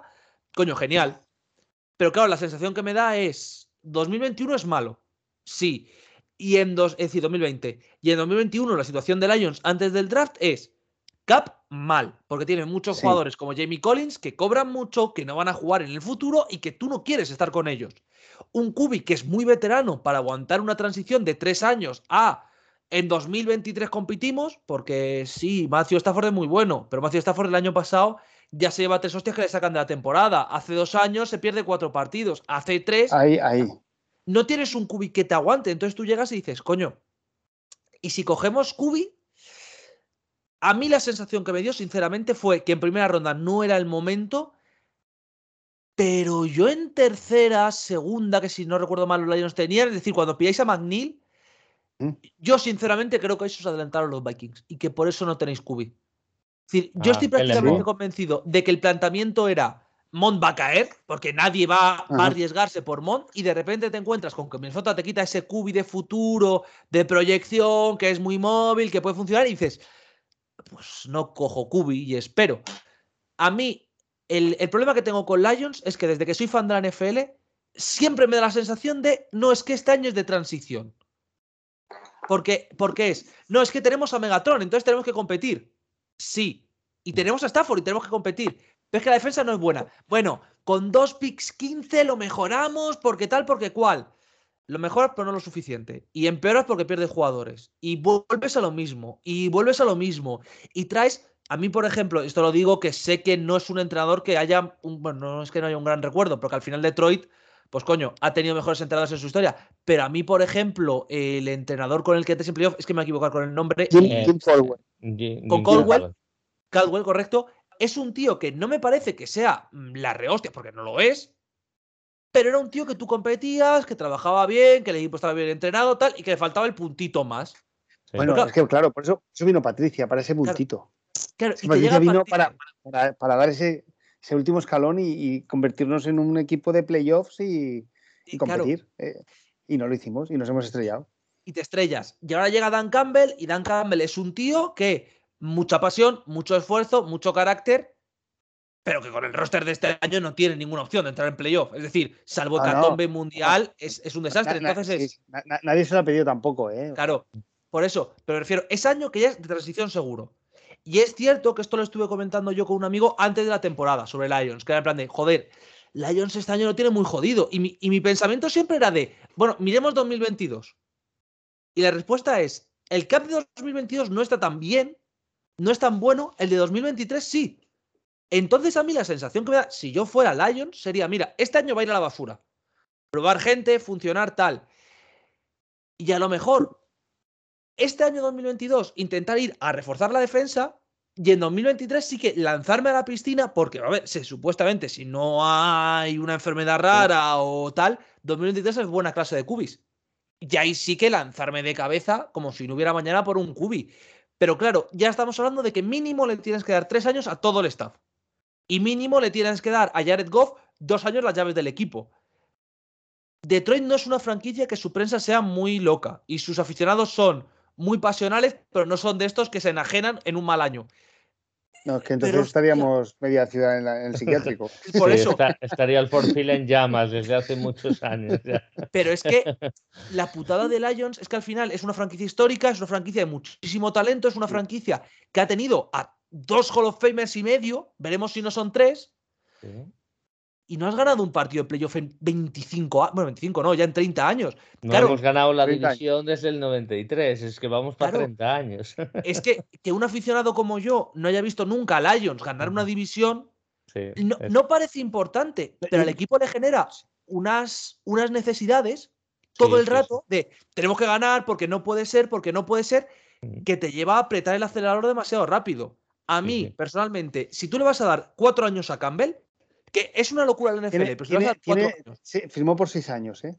por eso, si tú le das cuatro años y decides que los dos primeros años son totalmente reconstrucción y el tercero pillas Cubi novato y de ahí funcionamos, me parece que es una reconstrucción necesaria antes, pero que puede funcionar. Y yo sí estoy de acuerdo en que, personalmente, y sé que esto es una putada porque todos los amigos que tengo fans de Detroit, eh, de Stafford hasta morir, y Sí. me parece totalmente lógico.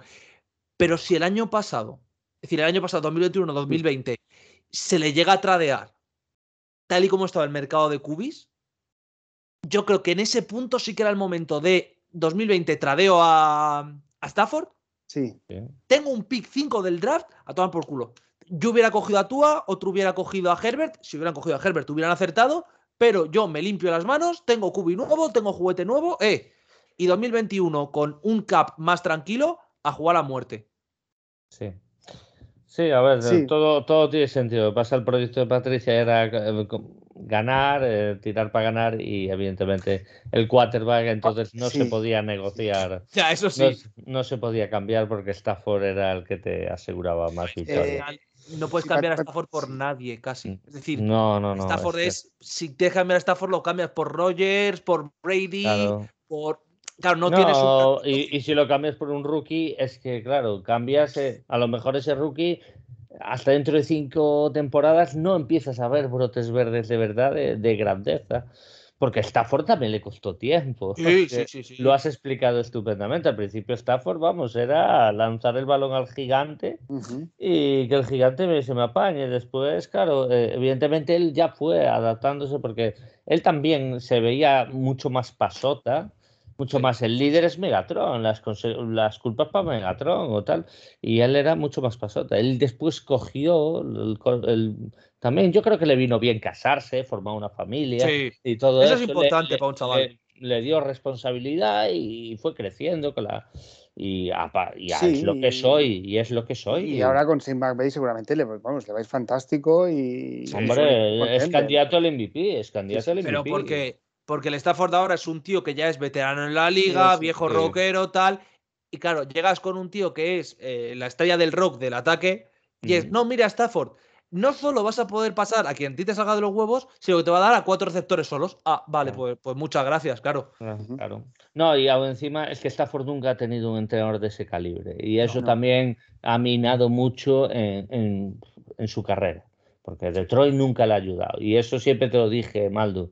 El problema no es Stafford, el problema es la franquicia que nunca ha ayudado a Stafford. Bueno, la franquicia o las circunstancias. Yo estoy seguro de cuando se eligieron. Lo que sea. O sea, cuando se elige a Bob Quinn, que era nuestro anterior general manager, se ficha a unos headhunters que estuvieron mirando entre todos los que podían fichar y trajeron al que querían el mejor. Mira, el mejor entrenador. El carta blanca y después, oye, cuando. Yo el mejor entrenador que fichamos fue Caswell. Sí, pero yo el día que llegó Patricia, yo estaba emocionadísimo, ¿eh? O sea, yo no me lo sí, yo también. Era un día, feliz, o sea, era, era el, lo que eran los Giants. Sí, que, y yo también, Maldo, y lo sabes. No, es que nos ilusionamos con Patricia. Como decimos, con Campbell no nos ilusionamos, pero lo aceptamos. En cambio, con Patricia nos ilusionamos y nos, la, nos escoñamos. O sea, mejor. Calwell eran partidos un poco que íbamos haciendo la goma y al final con Stafford ganábamos. Entonces, a mí Calwell tampoco me gustaba. A mí, o sea, esa temporada que entramos en playoffs, que creo que hacemos 8-8 o 9-7, eh, tenemos el, el récord de remontadas en el último cuarto de la NFL. Sí, sí. Porque vamos ahí con, bueno, vamos defendiendo, no dejábamos pases en largo, nos corrían. Hombre, a Minnesota le ganamos en una prórroga con una patada de Prater desde 60 eh, yardas. Pero es que esa temporada es cuando eh, el amigo Stafford bate el récord de Peyton Manning de remontadas en el último cuarto. Eh, claro, es que, claro, remontó ocho partidos ese año. Pero alguno, alguno fue con mucha fortuna, porque recuerdo contra Washington un fumble que provoca a Glover Queen ahí en el último cuarto que dices tú. Pero ¿de dónde sacó ahí el balón? Pues, bueno, a mí Kim Caldwell. Es los astros. Sí, yo por ejemplo, esta semana hemos perdido contra Chicago, pero si tú, yo os lo digo, si tú ves el partido y te corto las Red Sons, a lo mejor piensas que hasta hemos ganado. Sí. Pues con Jim Caldwell yo veía los partidos y muchas veces no disfrutaba. Y hablábamos y decíamos, hostia, pues hemos ganado. No nos lo hemos merecido, pero, pero hemos ganado, ¿sabes? a ver, lo, que te quiero decir, yo no es la defensa Caldwell. Lo que quiero decir es que Caldwell fue el mejor entrenador que tuvo Stafford. Sí, sí, sí. para, para él, ¿eh? digo, porque Schwartz era un especialista defensivo. Y vale, también fue un gran entrenador porque cogió el 0-16, empezamos a subir y puso una defensa muy, muy guapa para después la heredó Caswell y es donde fuimos a Dallas y competimos muy bien esa temporada. Pero, pero Caswell es el mejor entrenador que cogió Stafford. Y eso demuestra que Stafford no cogió a ningún entrenador decente, tío. Es que no lo cogió. Eh, Stafford no tuvo suerte. Pero es que lo de Detroit al final, entrenadores buenos, que yo, recuerde, bueno, que yo recuerde es, Caswell y segundo Schwartz. Sí, sí, Schwartz, Schwartz fue muy bueno, pero, en defensa, en defensa. En defensa. Pero tú ves la lista y es que no hay ningún entrenador que. Es decir, ni coordinador. No, no, no, Patricia no. es que, joder, que es una putada porque es una franquicia seria. Detroit, es decir, no es una franquicia. Tú imagínate, Santi, tú imagínate solo un año. Solo un año, ¿vale? Un año de Gary Cubia de coordinador ofensivo. No pido más. ¿Cuánto hubiese crecido Matthew Stafford con un tío como Gary Cubia de, de coordinador ofensivo? Hubiera crecido una barbaridad. ¿Por qué? Porque Gary Kubiak es un tío que sabe fútbol americano y sabe de XEOs y sabe de lecturas de defensa y sabe poner eh, en el mapa lo que tiene que hacer Stafford. Y Stafford más allá de, Gary, incluso si tú lo hubieras puesto a Stafford, que para mí es, que es criminal, un tío que tú puedas darle 20 acarreos por partido y no te genere un drama, ya dices, coño, pues puedo hacer algo. Pero es que al final, a mí que un cubi esté pasando 50, 60, 50, 60, me da igual quién sea, sea Stafford, sea Peyton, sea quien sea. Por, por lógica, ese brazo se cansa al final de una temporada. Y por lógica, al final de una temporada va a tener cuatro partidos que de 60 pases, pues te va a dar cinco que van a ser mierdas y van a ser interceptados. Pero, bueno, también las circunstancias no hemos tenido suerte. llevamos tres running backs en segunda ronda. O sea, tuvimos al señor Abdullah. Hostia. Abdullah, que no sé si sigue con vosotros. Sí, sí, sí, sí, sí, sigue, sigue, sigue. Abdullah, eh, ahora no me sale el nombre del siguiente, este que se fue luego a Filadelfia. Eh, Kerrion Johnson. Kerrion Johnson, que era de Andrew Swift. O sea, es decir, Bob Quinn también llega y, él mete picks y mete pasta en running back y en, y en, línea ofensiva, ¿eh? O sea, pero bueno. ahora empieza a pintar la línea de Detroit a mí me gusta. Es decir, la línea de Detroit, desde que yo recuerdo, decir, desde que tengo recuerdo de analizar partidos, de, de tomármelo más en serio, menos como fan, que a lo mejor será hace 4 o 5 años la línea ofensiva de Detroit nunca te salta a la vista de joder, qué mala o joder, no funciona. Es una línea decente, no, no élite, pero decente con años muy buenos. la defensa, pues salvo el año pasado con Matt Patricia, que aquello era el festival, una vez más, una línea súper sólida, súper valiente, que funciona bien, que se esfuerza, tal. El Cubi, esfuerzo bueno, tal, no sé, no sé cuántos. Y tú, es decir, a mí Lion siempre me da la sensación de tú llegabas una temporada, jugabas contra Detroit y dices, Partido de trampa, Detroit es muy bueno, Detroit puede competir, Detroit pelea, Detroit tal. Y llegaba la temporada y Detroit competía, Detroit peleaba, Detroit tal, y te salían, joder, pues ha ganado este partido muy bien, joder, pues este partido lo ha ganado muy bien, este partido también muy bien, y de repente encontrabas cuatro o cinco partidos que tú decías, bueno, ¿y esto, ¿y esto de dónde sale si miras al principio de temporada? Y claro, eso es Stafford en parte, eso es la gerencia en parte, eso es el entrenador en parte. Es una sensación de que Detroit lleva mm, 10 años prácticamente en un punto de si da un salto hacia adelante es un contender, pero si se mantiene aquí ni reconstruye nunca, ni es un contender. Ya. Y tú decías, vale. Entonces yo creo que que se marche Stafford es bueno en esa parte, en la parte de ahora por cojones reconstruimos, es decir, se acabó, no hay un, un posible MVP, posible Hall of Fame en mi equipo. Pero claro, la parte mala es, hostia, no has tenido un punto, es decir, no es como Minnesota que si este año se va toda la mierda, al menos te quedas a final de conferencia como para aferrarte a ello de, bueno, esa final de conferencia que estuvimos tal. Ya.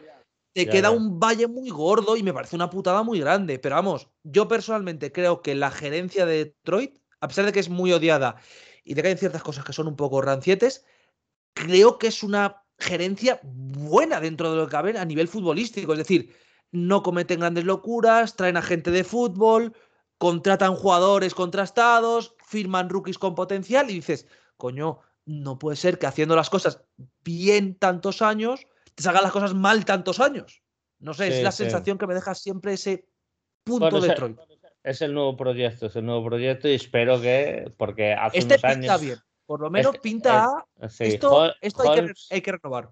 Holmes tiene las ideas claras y su primera idea clara fue eso, hay que traspasar Stafford y Goff para adelante. Yo creo que eso estaba pactado antes de ficharlo y dijo, Stafford se va, Stafford se va, traemos a Goff, construimos con Goff, empezamos a construir el equipo. Y yo creo que lo de Stafford es una cosa que es y que me parece muy respetable por parte de Detroit, que es, tú te quieres ir, porque es evidente que Stafford ya no aguanta más en Detroit, te vamos a llevar a donde decir, vamos a ver qué equipos tú quieres y vamos a contactar con ellos.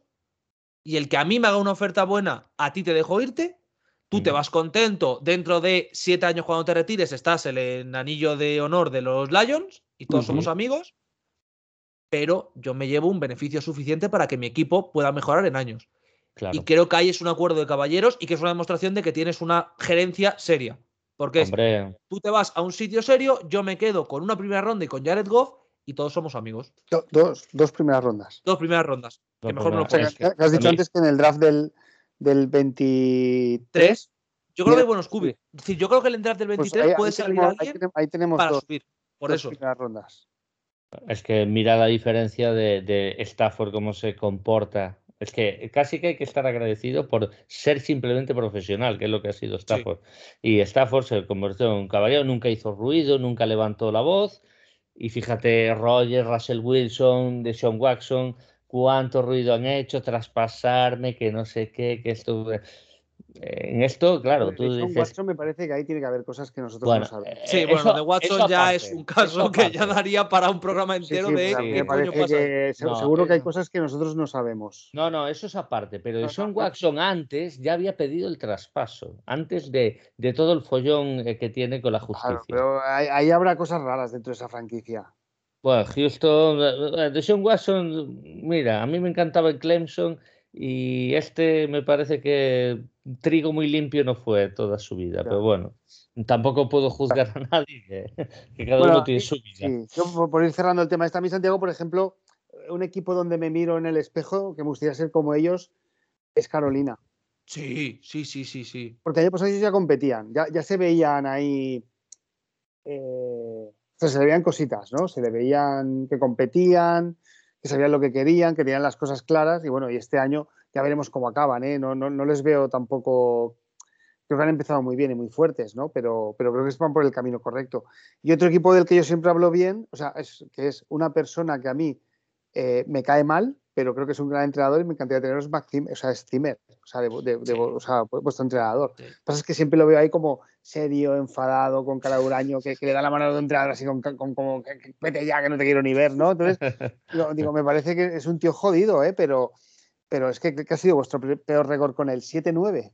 Sí, no, 6-10 creo que el primer año que llegó, que aquel equipo era, pues eso, pues eh, la Matatania. Desde que está él es 7-9, o sea, es un equipo jodido, eh, muy duro. Entonces, a mí, por ejemplo, también, ¿sabes? Un entrenador como el de los Vikings también es, mm. e, es otro espejo donde digo, bueno, es que esta gente se está quejando, pero el peor año que han hecho han sido 7-9, y es que siempre están ahí. A ver, también es que en Minnesota hay. A mí, a mí me, sigue sorprendiendo. Es algo que me sorprende todos los años y que tengo siempre este debate. En Minnesota hay una confianza en que nuestro roster tiene que ser de, Super Bowl. Mm. Una confianza que yo no tengo, sinceramente, visto el roster. Y claro, ya básicamente Zimmer decir esto está feo, pero Zimmer, si este año no entramos en playoff, yo creo que está fuera. Eso e, está sonando mucho. Está sonando mucho. yo creo que Zimmer sigue pudiendo ser un entrenador muy válido. No sé si él querrá seguir porque es, evidente que está quemado, porque además ha perdido a la mujer, lo del ojo, eh, que sus jugadores no se vacunan. Es decir, está hasta los huevos del planeta, el pobre. Pero claro, tú tienes un tío como Zimmer y dices, vale, no hemos llegado a la Super Bowl nunca. Has llegado a una final de conferencia, has llegado a dos divisionales, has tenido un equipo que siempre, todos los años, compite, pase lo que pase, coño, es lo que pido. Y Carolina me parece que es un ejemplo a seguir porque es, pillamos a un tío que es, entre comillas, desconocido, que es Joe Brady, de coordinador ofensivo. Pillamos a un tío que es desconocido como Matt Rule, de entrenador, de head coach, que al final está en una universidad menor, tal. Oye, ¿qué quiere Matt Rule? Pues Matt Rule lo que quiere es que le deis una defensa entera nueva porque la que tiene, porque la que tenía Rivera es una mierda. Defensa nueva, hecha el endraft. 12 jugadores, perfecto. Venga, vamos. Eh, en ataque. Bueno, el año pasado Teddy no lo hizo mal. Y te llega Joe Brady y dice: Si me dais un poquito más de potencia que Teddy, yo la armo. Eh, Sam Darnold, una oferta mediana, una ronda de segundo día, es nuestro. Un riesgo, pero, eh, pero que tenían que asumir. A mí Sam Darnold me gustaba. A mí me gustaba mucho. pero claro, tú llegas y dices, oye, si, si el tío, si Joe Brady, que supuestamente es un gurú, te llega y dice, Sam Darnold es mi hombre, y tú le llegas a los Jets y le dices, oye, te ofrezco una cuarta. Sí. Dices, pues, pues, pues aquí, aquí paz y después gloria, amigo. Claro. Adelante, claro. Entonces me da que Carolina lo que ha hecho es lo que tiene que hacer cualquier franquicia en, que quiera hacer una transición, que es, ¿cuál es nuestro punto más negativo? Este. Todo el draft a este. Este año me da igual. Este año acabaremos 7-9, 8-8, 9-7, me da lo mismo. Todo a, todo a lo que yo quiero. Y luego, el año siguiente, vale, qué posiciones muy, muy concretas necesitan mejora. Kubi, ponemos a este. El wide receiver pillaron al chico este de Jets, que a mí me parece una locura, el año pasado, y fue en plan de. Los Jets le cortan. Anderson. Anderson. Anderson. Anderson. Los Jets, no, es que no estamos interesados en él. Oye, este chico nos da producción, puede ayudar a nuestro QB a mejorar y no cuesta mucho. Y ahora mm. mismo los Panthers tienen un roster súper joven al cual te puedes permitir lo que se han permitido ahora, que es, pues yo llego al trade deadline, yo veo que aquí hay equipos que quieren cargarse cornerbacks, dámelos a mí. Yo necesito cornerbacks, dámelos a mí. Eh, aquí no pasa nada. A Jaguars le pegas la estafa que le pegas, porque Jaguars, pues con Urban Meyer está lo que está. Y Patriots se quiere deshacer de Gilmore y tú dices, oiga, no estamos en tu división, no jugamos contra ti, no tenemos ningún problema, tráiganoslo por una sexta, vosotros os lleváis un pick y yo me llevo un jugador que yo quiero. A mí la sensación que me da eh, Panthers es de un equipo que desde que se marcha. Y Rivera me parece un buen entrenador, ¿eh? que consigue. pero con Rivera, con Rivera, que su proyecto ya estaba acabado, él, eh, se ha acabado este proyecto, vamos a hacer un proyecto desde el principio, en consonancia general manager entrenador. Me parece que es una maravilla. Pues, si te sale mal, claro, si te sale mal, pues es que es una mierda, es que somos pero, pero, es confiar, es confiar en eso, en tu entrenador y en tu general manager, y que trabajen juntos. Incluso saliéndoles mal, que podía ser que les saliera mal, eh, lo que estaba claro es que el ciclo River había terminado y el ciclo Cam Newton había terminado. Eso es. Eso estaba finiquitado. Entonces, ¿qué había? Que arrancar las malas hierbas y poner unas nuevas. Y si da fruto, bien. Si no da fruto, pues. Pues volveremos en dos años. Claro, hay que. Tener... dos años estamos. Claro, tenemos que seguir perseverando hasta encontrar el fruto, pero, pero claro, lo que no puedes es quedarte eh, en la nada. Y yo creo que Zimmer, lo que, eh, lo que empezó, es que Zimmer, si se va, porque a mí si se va, no es precisamente por ser un mal entrenador, ni mucho menos. Yo creo que es porque el ciclo se ha acabado. Y esto a veces se tiene que aceptar. Hay muy mm. buenos entrenadores. Oye, pues yo si, se, fuera. No, no, no, claro. Zimmer, de coordinador defensivo en Detroit con Campbell como head coach, eso pues un espectáculo. a lo mejor, a lo mejor ningún equipo quiere ver, eso seguro. Pero por lo demás. No sé, yo creo que Zimmer si se va de Minnesota me da que se pasa un añito en su, yo creo que cabaña. Yo, creo que, tiene, que seguiría como head coach, ¿eh? no lo veo volviendo a ser, opino. ¿eh? Aunque esta NFL, perdona, esta NFL no sé por qué hemos cogido la... O sea, yo veo que si hay un... O sea, Anthony Lynn, como ha fracasado de head coach, pues ya vuelve a ser coordinador ofensivo. Yo cuando buscábamos, yo cuando buscábamos entrenador, yo decía, vamos a buscar a alguien que haya fracasado. Y Belichick mm. fracasó. Sí. Belichick, eh, Pete Carroll. Pete Carroll fue un fracaso. Y mira dónde ha acabado. Entonces yo decía, bueno, busquemos a alguien que a lo mejor haya fracasado y que haya aprendido y que siga creciendo. Ya está, ya, ya, ya ha fracasado en otro sitio. Ahora aquí es donde tiene que venir a. pero a mí eso fue lo que me sorprendió de Detroit, que fue la decisión de entrenador. Yo oía muchos nombres, eh, no, porque tal, porque cual. Y a mí el de Dan Campbell me resultaba curioso porque es. Entiendo la motivación detrás, es decir, entiendo el punto de Dan Campbell, tío de vestuario, mm. Pero claro, yo no, no estoy imaginando que Stafford se fuera, es decir, no tenía tan claro lo de Stafford se va. Entonces, claro, yo lo primero que pensé es, bueno, yo, es decir, yo lo que asumía de vosotros es van a coger a un gurú ofensivo. Es decir, después del desastre defensivo van a pillar a un chaval de 30 años, uno de estos coordinadores ofensivos, o a Salé, y van a decir, mira, tú tienes esto, eh, monta tu, lo que tú quieras, tienes años, tienes aquí para probar, para hacer probaturas y para adelante. Pero claro, Cubia que está ya retirado, pero a mí pillar a alguien como Cubia, pillar a alguien como Zimmer si se marcha de Minnesota, pillar a alguien así, hay en proyectos que no. Pero mira, yo, tenía un comentario con un. Tenía un comentario en Twitter que a mí no me parecía malo, que es Jaguars. Jaguars con Van Meyer se acabará yendo este año, tal. Un tío como Jeff Fisher nunca te va a llevar a la Super Bowl. Nunca te va a llevar a un lugar mega élite, nunca tal.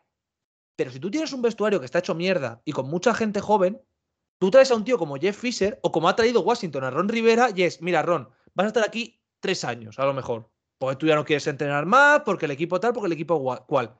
Estás tres años, me limpias todo este vestuario, me traes un, equipo, entre muchas comillas, de tíos, de profesionales, y luego ya que llegue el siguiente genio, el siguiente gurú, el siguiente lo que sea.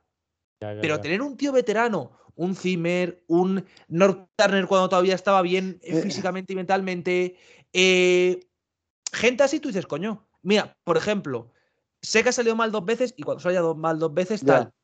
El coordinador ofensivo de Denver, que estuvo también en eh, Minnesota. Sí, eh, a mí me parece un tío súper válido por mucho que no haya funcionado. Es que al final tienes que ver dónde no funciona, porque al final Pat Surmur no funciona en los Browns y en los Giants. Dices, coño, pues a lo mejor mm. Pat Surmur con su idea de ofensiva y su idea de trabajo y si se rodea de un buen coordinador defensivo, puede aportar mucho. No tiene por qué ser una historia de nada, dos veces ha salido mal, ya no volvemos a probarte. Coño, no te digo que pruebes a Bill O'Brien, pero joder, eh, Todd Bowles, por ejemplo, está en el mercado y nadie le da una oferta. Y Todd Bowles a mí me parece un entrenador que en Jets lo hace bien dentro de lo que cabe.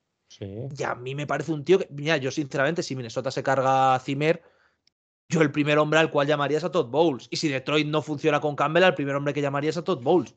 Por mucho que haya fracasado. Todd Bowles era uno de mis candidatos que pasaron. No, no lo veía saliendo, por alguna razón no lo veía saliendo. No lo sé, no sé por qué, pero no lo veía salir. Bueno, es que depende. Si tú disfrutas con las X y las Y y las O, mm. ¿no? Sí. Pues a lo mejor eres más feliz de, coordinador. Hago lo que me gusta. No, yo no creo tengo que, aguantar egos. Yo creo que es que no. Paso arriba y además soy el, ¿sabes? Voy de bueno en el vestuario y cuando tomo una mala decisión la toma el head coach, ¿no? Exactamente. Yo creo que no encontró el proyecto, ¿eh? porque tuvo un par de entrevistas y yo creo que no encontró el proyecto. Acuérdate de Sale, Sale eh, era el principal candidato para Detroit y sale mal la entrevista. A mí me da la sensación de que la señora Ford le dijo a Robert Sale, Oye, pero Stafford se va a ir. ¿Cómo que Stafford se va a ir? Claro. que, lo reconstruyan tu puta madre, colega, porque vamos, yo ahí no me meto. Y claro, salió mal la entrevista. No, no vamos, joder, dijo que, me voy a meter ahí. Santiago, un poco, o sea, Dan Campbell eh, eh, es un tío muy motivador. O sea, yo salen vídeos de de visitas que hacen Detroit a, yo que sé, a la fábrica de Ford, a algún colegio, y tú lo escuchas hablar a este tío, y este tío te motiva, ¿eh? Este tío te pone las pilas. Y luego creo que tiene, o sea, es como en la vida, ¿eh? O sea, entre comillas, ¿eh? este tío va sobrado. ¿Entiendes? Entonces, él no tiene problemas de egos. Aquí el, que, aquí el macho alfa soy yo. A ver, Antonio ven aquí. Yo quiero hacer esto y esto, esto, ¿vale? ¿Lo tienes claro? Sí, pues venga, ¿qué paso te pagamos? Para allá. Entonces, él, él, está ahí para, para, bueno, para controlar. Imagino que, por supuesto, tendrá un plan él dirá, Anthony Lynn, vamos a jugar así, es como lo que yo quiero jugar, y tú lo ejecutas, ¿sabes? Pero, eh, bueno. Pero, pero él, él deja, ¿eh? Deja Él deja, él deja. Sí, sí, porque él, es el Dan Campbell, primero, Dan Campbell es un exjugador. Y es un exjugador de un nivel bastante, mm, no voy a decir mediocre, porque no me parece que sea justo con su carrera, pero, es un tío bastante limitado, y aguanta 10 años de la liga. Tú 10 años en la liga no lo aguantas si no eres el primero que va a entrenar, el último que se marcha de entrenar y un tío que curra como un cabrón. Pero es que yo me acuerdo, porque esto sí me acuerdo, de cuando a Miami le toca hacer el año ese de que echan a Philbin a principio de temporada y dicen, bueno, Campbell, lo, gestionas tú todo. Lo gestionas tú, sí. Siete partidos, ocho partidos. No, 12, 12. Completo 12 fueron 12, 12 que es un 5-7, que bueno, no es que sea una gran temporada, que Miami podría haber hecho más. Vale, lo que quieras. Pero es un tío con un vestuario que estaba eso, erosionadísimo. Sí. Lo hace funcionar. Entra en Saints y en Saints, que sí, Titan Coach, me da igual. Pero como assistant head coach, era Sean Payton, te decía, bueno, pues vamos a jugar a X, Y, Z, W, y era el que iba con la gente, con los jugadores de soy uno más, trabajo con vosotros, entreno con vosotros, eh, ganamos. un gestor, un gestor. Un gestor. Entonces, a mí que llega a Detroit y más allá de que luego es verdad que sus ruedas de prensa son un poco espectaculares porque el, tío se enajena hablando y dice locuras, pero es un tío que lo que va a hacer en Detroit es, mira, Anthony Lynn, gestionas esto, coordinador de defensa, gestionas esto, y yo me voy a encargar que toda la gente que está aquí sepa que defender a los Detroit y representar a los Lions es esto. Eso, es. eso a lo mejor no te da resultados este año, o incluso no te da resultados durante la época Campbell, pero si este chaval, si este tío pilla a 40 novatos los tres años que esté en la franquicia y los 40 novatos entienden la importancia de la comunidad y la importancia de Detroit significa esto, esos tíos cuando jueguen en Detroit van a ser tíos que van a ser profesionales para su equipo. Y en la NFL hay mucho talento, todos los jugadores que salen del draft tienen muchísimo talento, todos son muy buenos, habrá jugadores que desarrollen mejor y jugadores que desarrollen peor, pero tú lo que necesitas es que de tus 53 jugadores los 30 suplentes que hay en el equipo sean 30 tíos que si se lesiona a alguien, están preparados. Mejor, peor, serán mejores, serán peores. Están preparados. Y creo que ahí Detroit el acierto que tiene es, se deja de un tío que era, Dan, eh, que era Patricia, que era un poco de, nada, porque vamos a hacer esto y tal, y magia borras con la defensa. Oye, si nos vamos a lo básico de aprender a placar, aprender a defender, jugamos como equipo, todos somos sólidos, no tenemos contratos locos, que es más fácil a mí me parece que ese es el acierto de Dan Campbell y es eh, lo que he dicho, tíos veteranos y tíos que llevan muchos años en la liga y que es, mira, coño, Son McVay, por ejemplo, lo que hace es mantener a Wade Phillips de coordinador defensivo. Mm, porque tú eres un niño, porque era un niño Son McVay, y dices, mira, tenéis aquí un tío de 67 años que se ha pateado el culo por toda la NFL como entrenador, como coordinador y como la madre que me parió. A mí me diréis algo, pero a este señor no vais a tener huevos. Porque este señor lleva más años en la liga que todos vosotros. Y se le respeta y se genera, una jerarquía. Y en un vestuario NFL puede parecer que no, pues son profesionales, adultos, bla, bla, bla. Pero en un vestuario NFL se necesita un tío que llegue y diga, oigan, señores, muy bien, ganáis muchos millones, jugáis de puta madre, lo que quieran. Mando yo, se hace lo que yo diga, y si no se hace lo que yo diga, que creo que es lo que pasa con Dan Campbell, es yo mando, estos señores dicen lo que se hace. Ya está, no hay más debate, no hay un efecto. No, pero es que yo quiero lo que tú quieras. Se hace esto. Con coordinadores que también son exjugadores, ¿eh? Claro, Anthony Lynn, que además en Chargers era. Fallaba en cuanto a muchas veces el, el que le faltaba un poco. Pero en cuanto a vestuario, siempre se ha dicho que Anthony Lynn, vestuario hablando, era un tío que era queridísimo por todo el mundo. porque le sentían uno más, porque jugaban por él. Y por ejemplo, los Chargers que no le despiden hace dos años, eh, no, perdón, el año pasado, no le despiden antes porque los Chargers durante toda la temporada se aferran a la vida como, como si estuvieran jugando para, yo qué sé, para, su, madre. Sí, si un equipo compite así todos los días porque se está aferrando, porque no quiere que eche a su entrenador, tendrá cosas malas. Sí, Anthony le fallaban los detalles no gana los, los detalles, sí. Los detalles. Siempre perdía por detalles, porque el partido no iba en mala línea nunca. Siempre estaba bien estudiado. Y yo creo que ese sí que nos va a volar eh, en esta offseason. Ese tío, yo no sé si se va a ir a una universidad o si se va a ir a, una banda. le van a dar otro proyecto, pero estoy seguro que, este tío se va de. Bueno, a ver, a lo mejor está cómodo. ¿eh? Yo, tampoco yo creo que Anthony Ah, hablan de USC, acuérdate la noticia Muy tocho, no se va. Eh, si le sale USC, a lo mejor por ser lo que es, vale. Pero yo, esto que voy a decir va a ser, ahora esto saldrá dentro de tres meses, que soy tonto. Yo creo que si Anthony Lynn le llama a USC, yo creo que Anthony Lynn se plantearía seguir en Detroit. Porque en Detroit tiene lo que él pide, calma, relax y puede estar con sus jugadores. En USC tienes a un montón de prensa enajenada que en cuanto pierdan dos partidos tienes a chavales de 18 años llorándole en vestuario porque le están llamando de cabrón para arriba. Sí, pero como dice el otro, estas oportunidades no vuelven, ¿sabes? No, eso sí, eso sí, verdad. Esta llamada te llega un día y, o la coges o, el tren ya, ya voló, ¿no? Y no sé. Pero bueno, eso da día para otra charla. Sí. Y bueno, Maldo, yo creo que. sí, vamos a dejarlo aquí. Yo, yo un poco, Santiago, eh, que yo a lo mejor llevo un poquito más viendo la un poquito, solo un poquito más. Yo empecé a ver los Vikings eh, cuando jugaba con Pepper y Randy Moss. El año. Eh, y, fíjate, yo, o sea, yo la empecé a ver de casualidad, la veía en la tele ahí y, y ya los Vikings y ese equipo ya me parecía, sin conocer la NFL, que prácticamente no me sabían las reglas, que era una afición que estaba un poco loca. ¿eh? Entonces creo que, que, sois también una afición. Eh, yo, esto lo he comentado alguna vez en el programa, ¿eh? como, o sea, muy pasional, mm que cuando empieza temporada vuestra exigencia, o sea, vuestra meta es la Super Bowl. Sí. Eh, yo no sé si esas cuatro finales que habéis perdido las lleváis en, la mochila y, están ahí y pesan, ¿no? Y queréis ganar la Super Bowl, pero, pero sois una afición con unas expectativas, o sea, muy, altas. Siempre. siempre. es cierto que habéis tenido un equipo competitivo. Yo no recuerdo a los Vikings tampoco tener, imagino que en estos 20 años, pero, pero siempre habéis sido un equipo competitivo, con grandes equipos. Y, sobre todo recuerdo eso, o sea, una afición, o sea, muy... O sea, yo de hecho siempre tengo ganas de, y ahora con esto del COVID todavía más, ¿no? Tengo ganas de ir a Estados Unidos, tengo, ganas de ir a Detroit, pero hay una serie de campos que tengo marcados que me gustaría visitar, ¿no? Entre ellos los, nuestros tres rivales divisionales. Sí. Pero donde me haría mucha ilusión ir es al Bank of America, ¿eh? O sea, sobre ese, estadio, ese, eh estadio, con forma de barco vikingo y, y cuando suena el cuerno y todo el estadio loco, o sea, a mí me, dais envidia a veces, ¿no? Y eso que nosotros somos una afición que llenamos el estadio siempre. Siempre. O sea, llevamos 20 años, como acabas de decir, que no ganamos la división y es que el campo está lleno, siempre, ¿eh? normalmente. A veces ya cuando vamos 1-12, no, ¿no? Pero, pero que los 10 primeros partidos, o sea, los lo llenamos siempre, ¿no? Pero y, yo no sé si a veces tanta presión que metéis que a veces el equipo acaba pinchando, ¿no? Es como Mike Zimmer está diciendo, no, es que si no llega ya no sirve, ¿no? Pero el tema, el tema, a ver, esto siempre se dice y es muy de, pero en cualquier top 10, cualquier top 15, cualquier top 20, ciudades más desgraciadas del deporte, siempre sale Minnesota.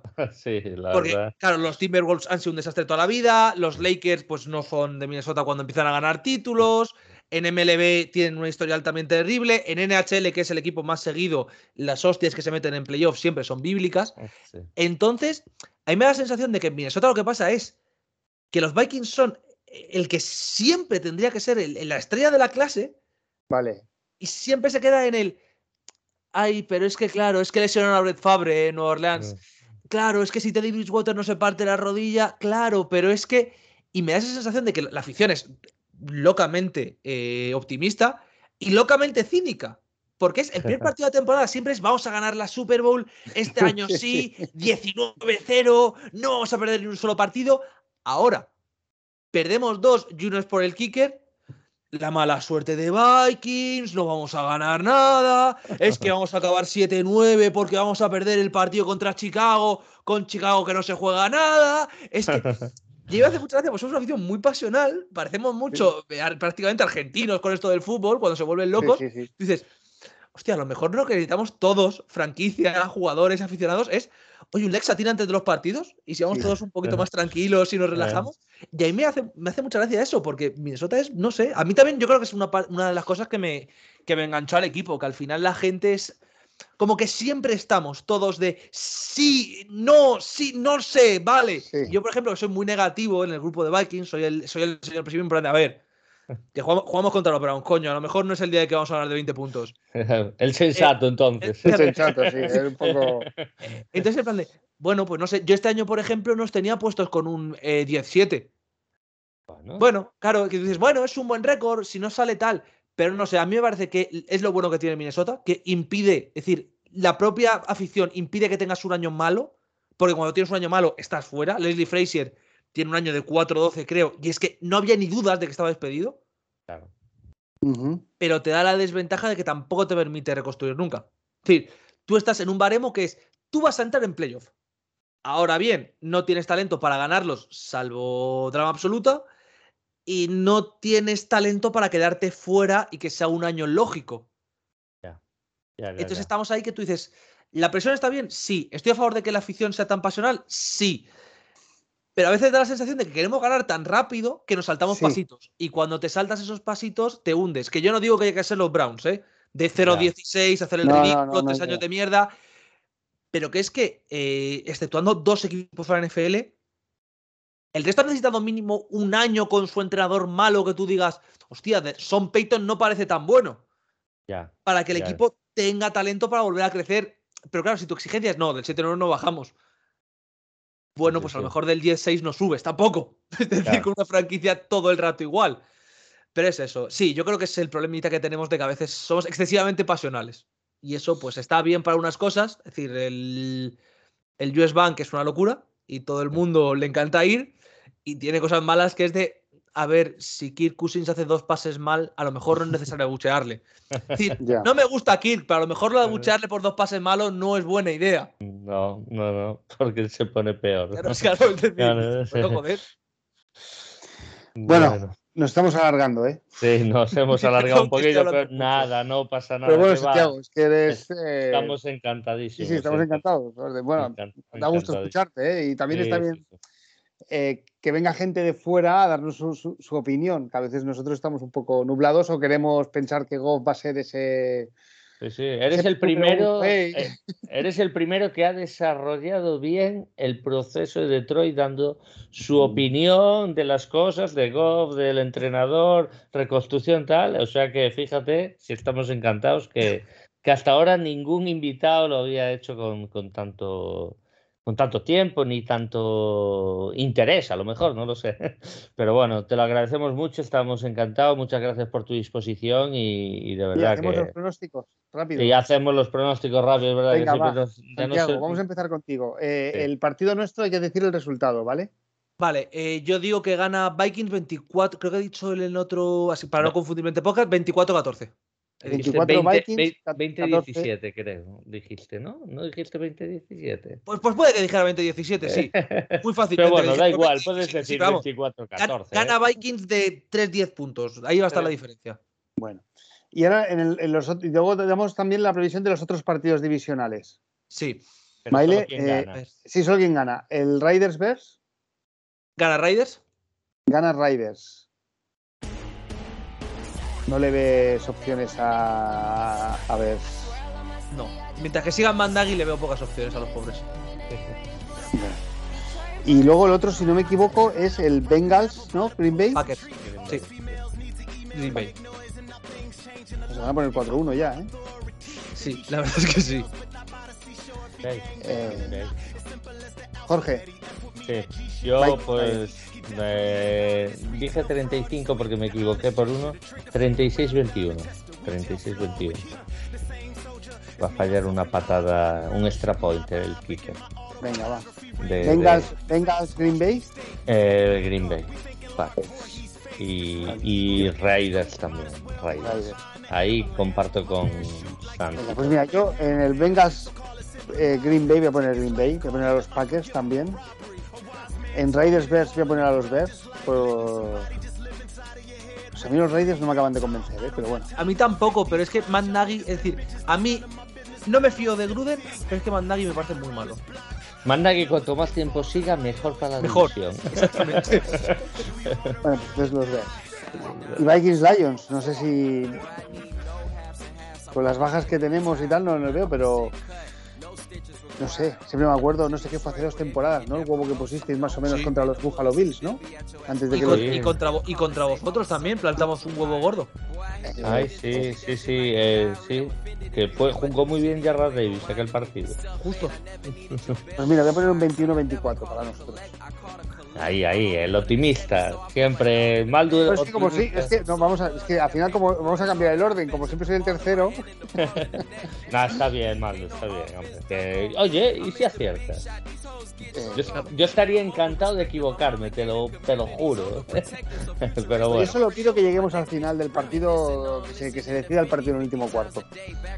A ver, a ver. Bueno, pues oye Santiago, no te robamos más tiempo, muchas gracias por, por acompañarnos y por darnos también tu opinión un poco más en profundidad sobre la franquicia. Y, y bueno, Es un verdadero placer la invitación, estoy muy agradecido y me lo he pasado genial. Muchas gracias, Santi. pues bueno. Jorge, pues nada, gracias como siempre. Gracias a ti. Gracias a todos por escucharnos. Seguir ahí, que, que no es fácil con esta temporada que llevamos de 0-4. ¿eh? Venga, eh, gracias a todos. Go Lions. Go Lions. Tell them if they want it, they can come and get that. I swear I love my city, I just won't let it stop. See me, they swimming, they ain't ready for that. Detroit verse, everybody. Tryna ride them streets where they thirsty, starving to eat. Just a step away from violence, that's why they call it the D. Arguably the whole reason for all of this honesty. Honestly, no honor roll, but honored up in them streets. Cause I'm a Linwood nigga. Them young niggas hate you. Put a stack on your head, you bleed out like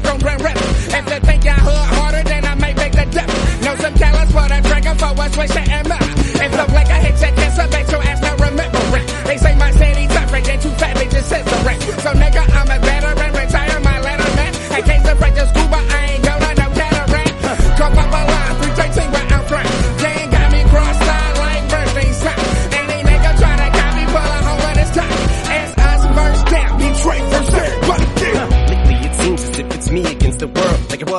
my life became a movie And they used to use my motherfucking trailer to tease me with. But I flipped that script like a refiller Painkillers to pop the lid off that safety Still it made me feel amazing, maybe a bravery And if I may reiterate, I ain't even need a script.